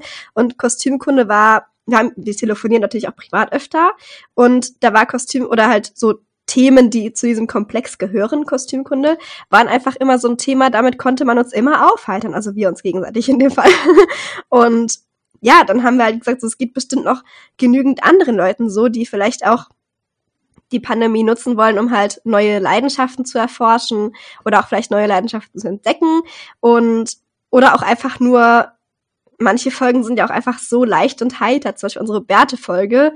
Ich finde, die kann man sich auch so gut einfach mal zwischendurch anhören, weil die so leicht und witzig und keine Ahnung was ist. Also das haben, hat uns tatsächlich letztens auch eine Hörerin auf Instagram geschrieben. Ich habe vergessen, wie sie heißt. Ich krieg's gerade nicht mehr zusammen. Ich will auch nichts Falsches sagen. Aber ähm, ich hoffe, du, falls du diesen Podcast auch hast, fühlst du dich angesprochen. Keine Ahnung.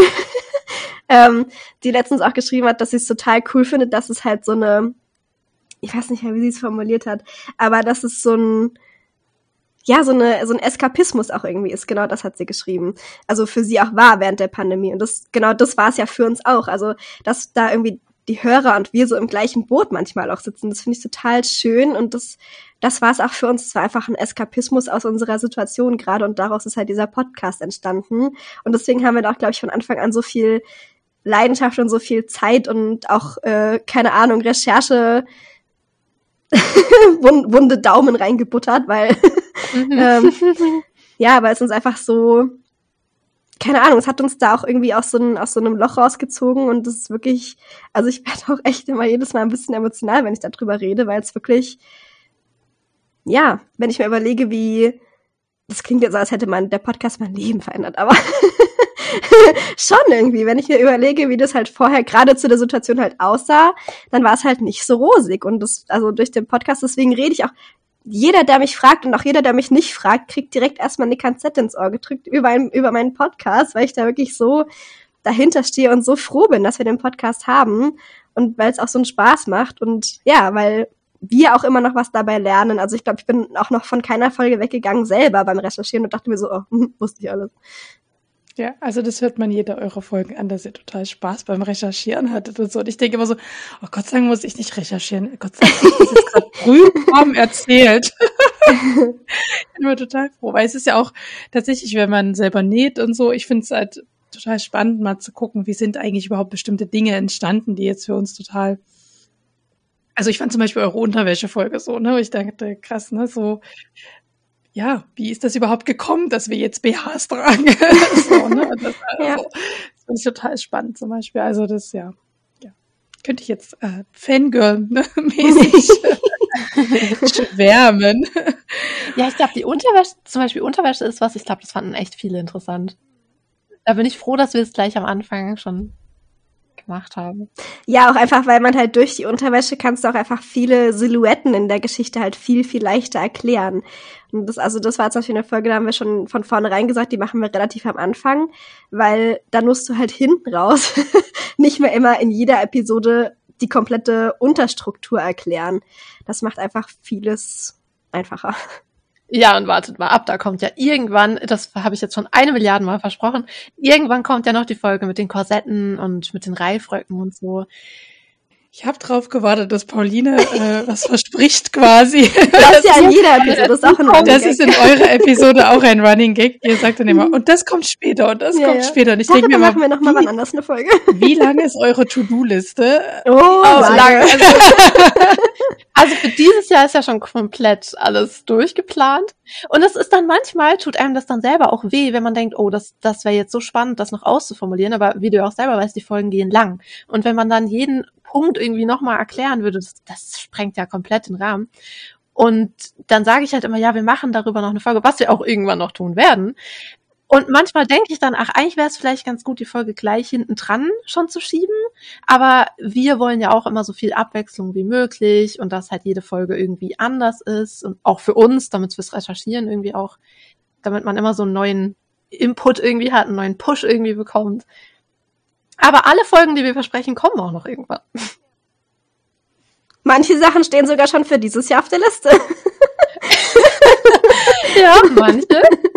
Wie zum Beispiel die Krinolin-Folge, die ja echt sehr gewünscht ist. Aber das ist halt auch was, das ist sehr rechercheintensiv und wie wir schon gesagt haben, wir wollen es dann immer richtig machen und halt nicht nur so halbgar und dann schieben wir es immer so noch ein bisschen bei so Sachen, bei denen wir wissen, die brauchen sehr viel Arbeit, die schieben wir dann auf dann, wenn wir es auch machen können, wie zum Beispiel den Rokoko. Mhm. Ja, der, der glaube ich, von jedem gewünscht wird. Ja, ja. Ja. der kommt noch. Irgendwann. So, wenn ich jetzt noch meine Wunschliste abgebe, dann. Ah. Ja, was wäre denn so deine? Was sind denn so deine ja, Themen, die du dir wünschen würdest? Tatsächlich, also ich habe ja mit der Titanic-Folge angefangen, euren Podcast zu hören, und dann habe ich quasi so, ne? Ähm, also dann euch kennengelernt, die alten Folgen gehört und jetzt chronologisch ja dabei, ne? Und ähm, tatsächlich hattet ihr auch mal eine Folge über Bridgerton versprochen. Und da kommt ja die zweite Staffel im März. Also ja, ich habe es nicht vergessen. Äh, und ähm, über diese Serie wurde ja, also ich finde diese Serie einfach, es wurde schon so krass gelästert über die, sowohl positiv als auch negativ. Jetzt nur von also, uns oder allgemein? Wie nein, nein, allgemein, allgemein, allgemein. Und ich bin total gespannt auf eure Meinung dazu und vor allem zu, na, es wurde ja überhaupt gelästert über die Historie, wie die dargestellt ist und dass das ja eigentlich eine Quatschhistorie ist und so weiter. Und dementsprechend auch die Kostüme ja demzufolge wahrscheinlich nicht ganz so historisch korrekt und so. Und von daher. Ja, was heißt historisch korrekt? Die sind einfach nicht richtig geschnitten. Also ich meine. Guck, schon geht's los. Dass eine Unterbrustnaht nicht auf den Nippel gehört, ist uns, glaube ich, allen klar, oder? Und wo sind die Hüte? Leute, wo sind wo die sind Hüte? Die Hüte? Also, ähm, ich freue mich, wenn, wenn ihr zwei darüber lästern werdet. Ja, auf die Folge müssen wir uns gut vorbereiten, wie du siehst, weil sonst wird das eingestöhn und eingeächzt, so wie jetzt gerade. Das geht dann zwei Stunden lang so. Das wollen wir euch nicht zumuten und deswegen müssen wir uns darauf gut vorbereiten, auf diese Folge. Und müssen uns gut überlegen, was wir sagen, weil sonst artet das in ihr einen... Dürft, ihr dürft sagen, die Claudia hat Lästern erlaubt. Wir dürfen jetzt mal... Okay. Ein Zeitraum müsst ihr euch nehmen, 20 Minuten. Wir lästern jetzt 20 Minuten und dann. okay, stellen uns einen Timer. ja, ich glaube, da gibt viel zu sagen, aber es ist ja auch immer so ein persönlicher Geschmack. Mir gefällt's halt einfach nicht. Ich mag Bridgerton einfach nicht. ja. Also ich finde, die Serie bietet halt so diesen, diesen, ne? Aber ja, ich fand auch, also überhaupt die, ähm, die Folgen über bestimmte Serien oder so. Ich habe auch die Gossip-Serie sehr, sehr gemocht. Ach, Gossip Girl. Da, zum Beispiel, Gossip Girl ist eine, eine Folge, ich glaube, die ging ja auch sehr lange, ich weiß jetzt nicht mehr, eine Stunde 40 oder was. Also sehr lang. Und aufgenommen ging die ewig. Also da haben wir wirklich ewig, ewig, ewig aufgenommen und wir hätten noch fünf Stunden weiterreden können. Ich glaube, wir haben auch während der Aufnahme bestimmt, Outtakes. ja, das hatten wir am Anfang tatsächlich. Das hatten wir am Anfang, haben wir das immer gemacht auf Instagram, immer so eine Minute lang random Stellen aus der Folge ge- zusammengeschnitten, in, in denen wir halt einfach nur Quatsch geredet haben. also, ja, ich glaube auch, wir haben während der Gossip Girl Folge mehrmals den Anlauf gestartet, die Folge zu beenden. Also immer so, so, das Ja, war hm. doch schön. Und dann kommt doch noch irgendwas. Ja, genau. Gossip Girl, ganz ehrlich, da kann man ja auch endlos drüber Ja, reden. also ich glaube, wer das Raw-Audio war letztendlich zweieinhalb Stunden oder so irgendwas lang. Ja. Aber kann man noch toppen. Also ich glaube, die Cherokee-Folge war noch länger. Mhm. Das war unsere längste Folge, die war sehr lang. Ja. Mhm. Ja, die fand ich auch cool. Ja, weil es auch mal was ganz anderes war. Also Cherokee, da kommt, also das kann ich wirklich versprechen, dass dieses Jahr noch mal was Ähnliches kommen wird. Ja. Steht auf dem Plan und der Plan wird eingehalten. So, wir kommen ja jetzt auch schon langsam an die zwei Stunden Grenze. So. Und ähm, tatsächlich habe ich mir vorgenommen, etwas aus eurem Podcast zu klauen, wenn ihr Gäste habt.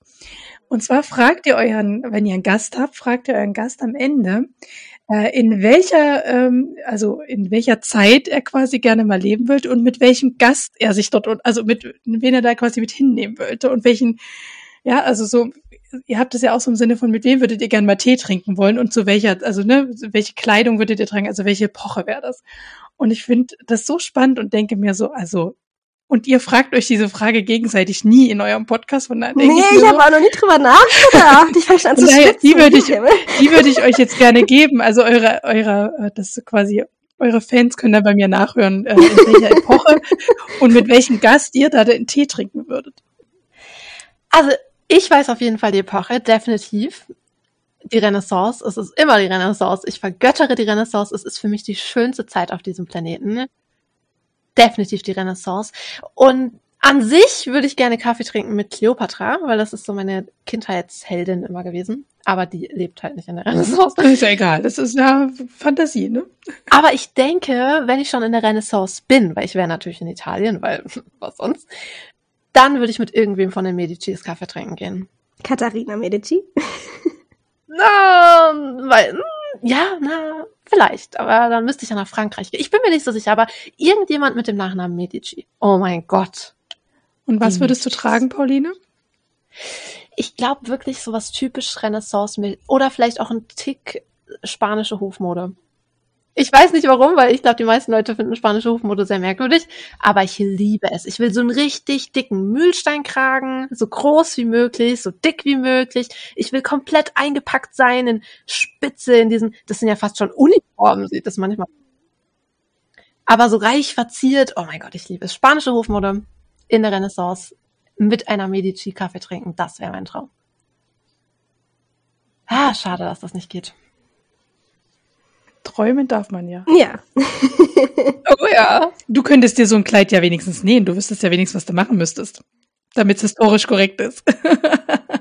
Also manchmal juckt's mich schon in den Fingern. Mhm. Ich habe auch gerade letztens auf YouTube ein Video geschaut, das ist von Bernadette Banner, glaube ich, heißt sie. Die macht das öfter mal, dass sie so Tutorials äh, erstellt und so Kleider auch selber näht und sowas. Und ich finde das immer so, ich so, oh, mh. irgendwann kaufe ich mir auch 84 Meter Stoff und nehme mir so ein Kleid. Und die ist macht's so ja auch noch. Arbeit, gell, der Wahnsinn. Die macht's ja auch noch historisch korrekt. Das heißt, die näht ganz Mhm. viel mit der Hand. ja. Und ich glaube, die macht auch, also Pauline, die wirst du mögen, weil die macht, glaube ich, ganz viel Renaissance. Ist die Renaissance nicht einfach die schönste Zeit überhaupt? Weil die Renaissance, das ist zum Beispiel wieder genau so was Typisches. Wenn man dann was besonders schön findet, hebt man sich irgendwie voll auf, weil man weiß, das will man dann besonders gut machen. Und deshalb glaube ich, wir werden nie in der Renaissance ankommen. Ich glaube, diese Folge wird einfach niemals stattfinden. Das könnt ihr euren Zuhörern nicht antun. Ja, also es ist wirklich schlimm, weil ich bin schon überrascht, dass die Sissy-Folge stattgefunden Ja, hat. ich auch ein bisschen, ehrlich gesagt. Gell? Weil, wenn ihr wüsstet, Leute, was da für Arbeit dahinter gesteckt hat. Und ich war, ich war, Magda, gut, dass, also, ich meine, Magda weiß ja, wie ich bin, ich bin sehr perfektionistisch. Und ich war kurz davor, als ich die Folgen geschnitten habe, zu sagen, wir müssen das alles wieder löschen und nochmal neu aufnehmen, weil das ist nicht gut genug. Ich war wirklich kurz davor. Magda hat's verhindert. Nein! Halt, stopp! so, Magda, und was ist deine Epoche und dein Gast?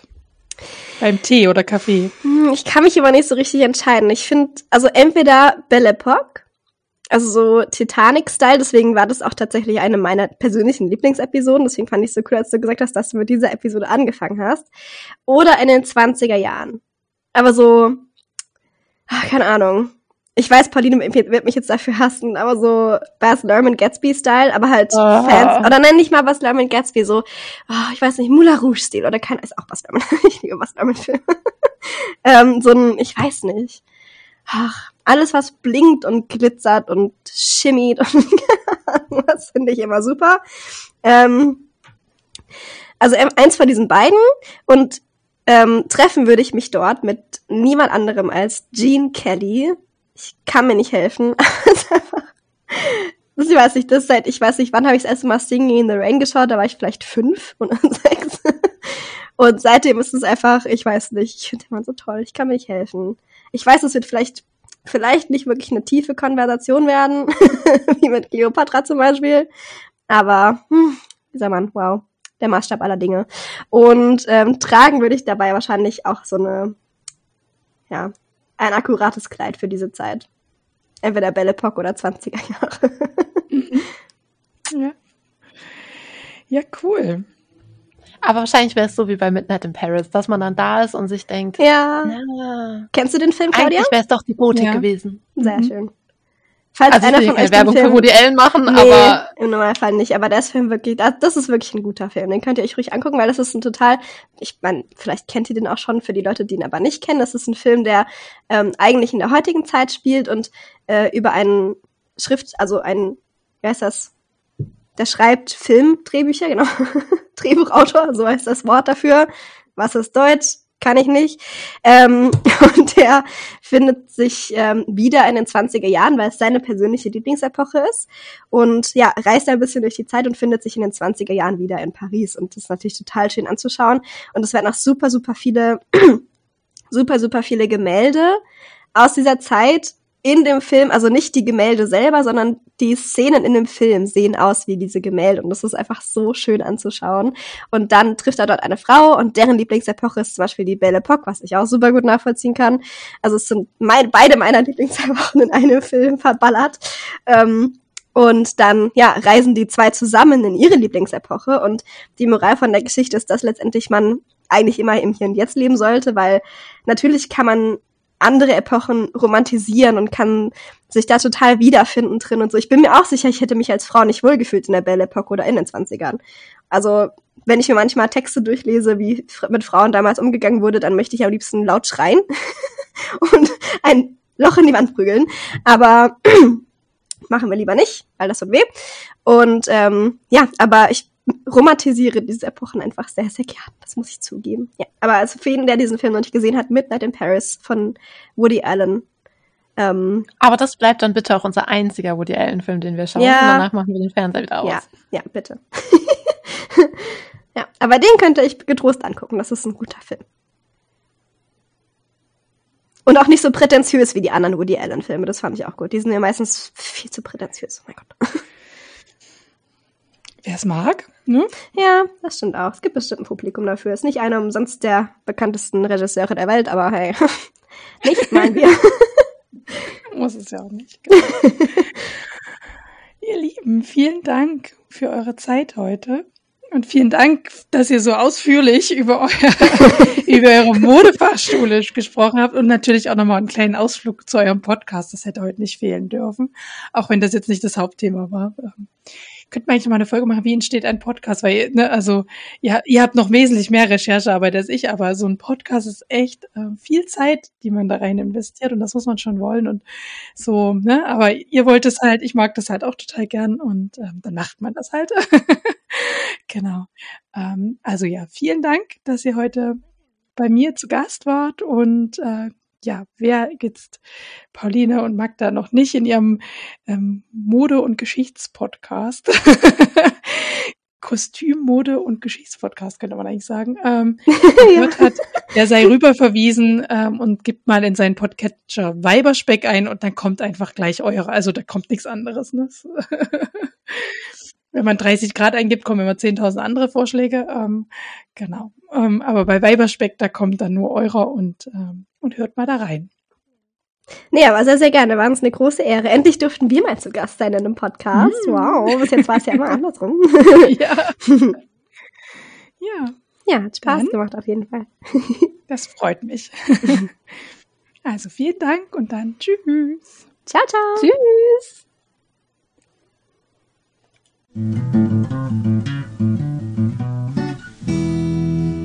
Vielen Dank fürs Zuhören heute. Wenn euch der Podcast gefällt, dann würde ich mich über ein Abo freuen und über eine positive Bewertung auf iTunes und Spotify. Vielen Dank, bis bald, eure Claudia.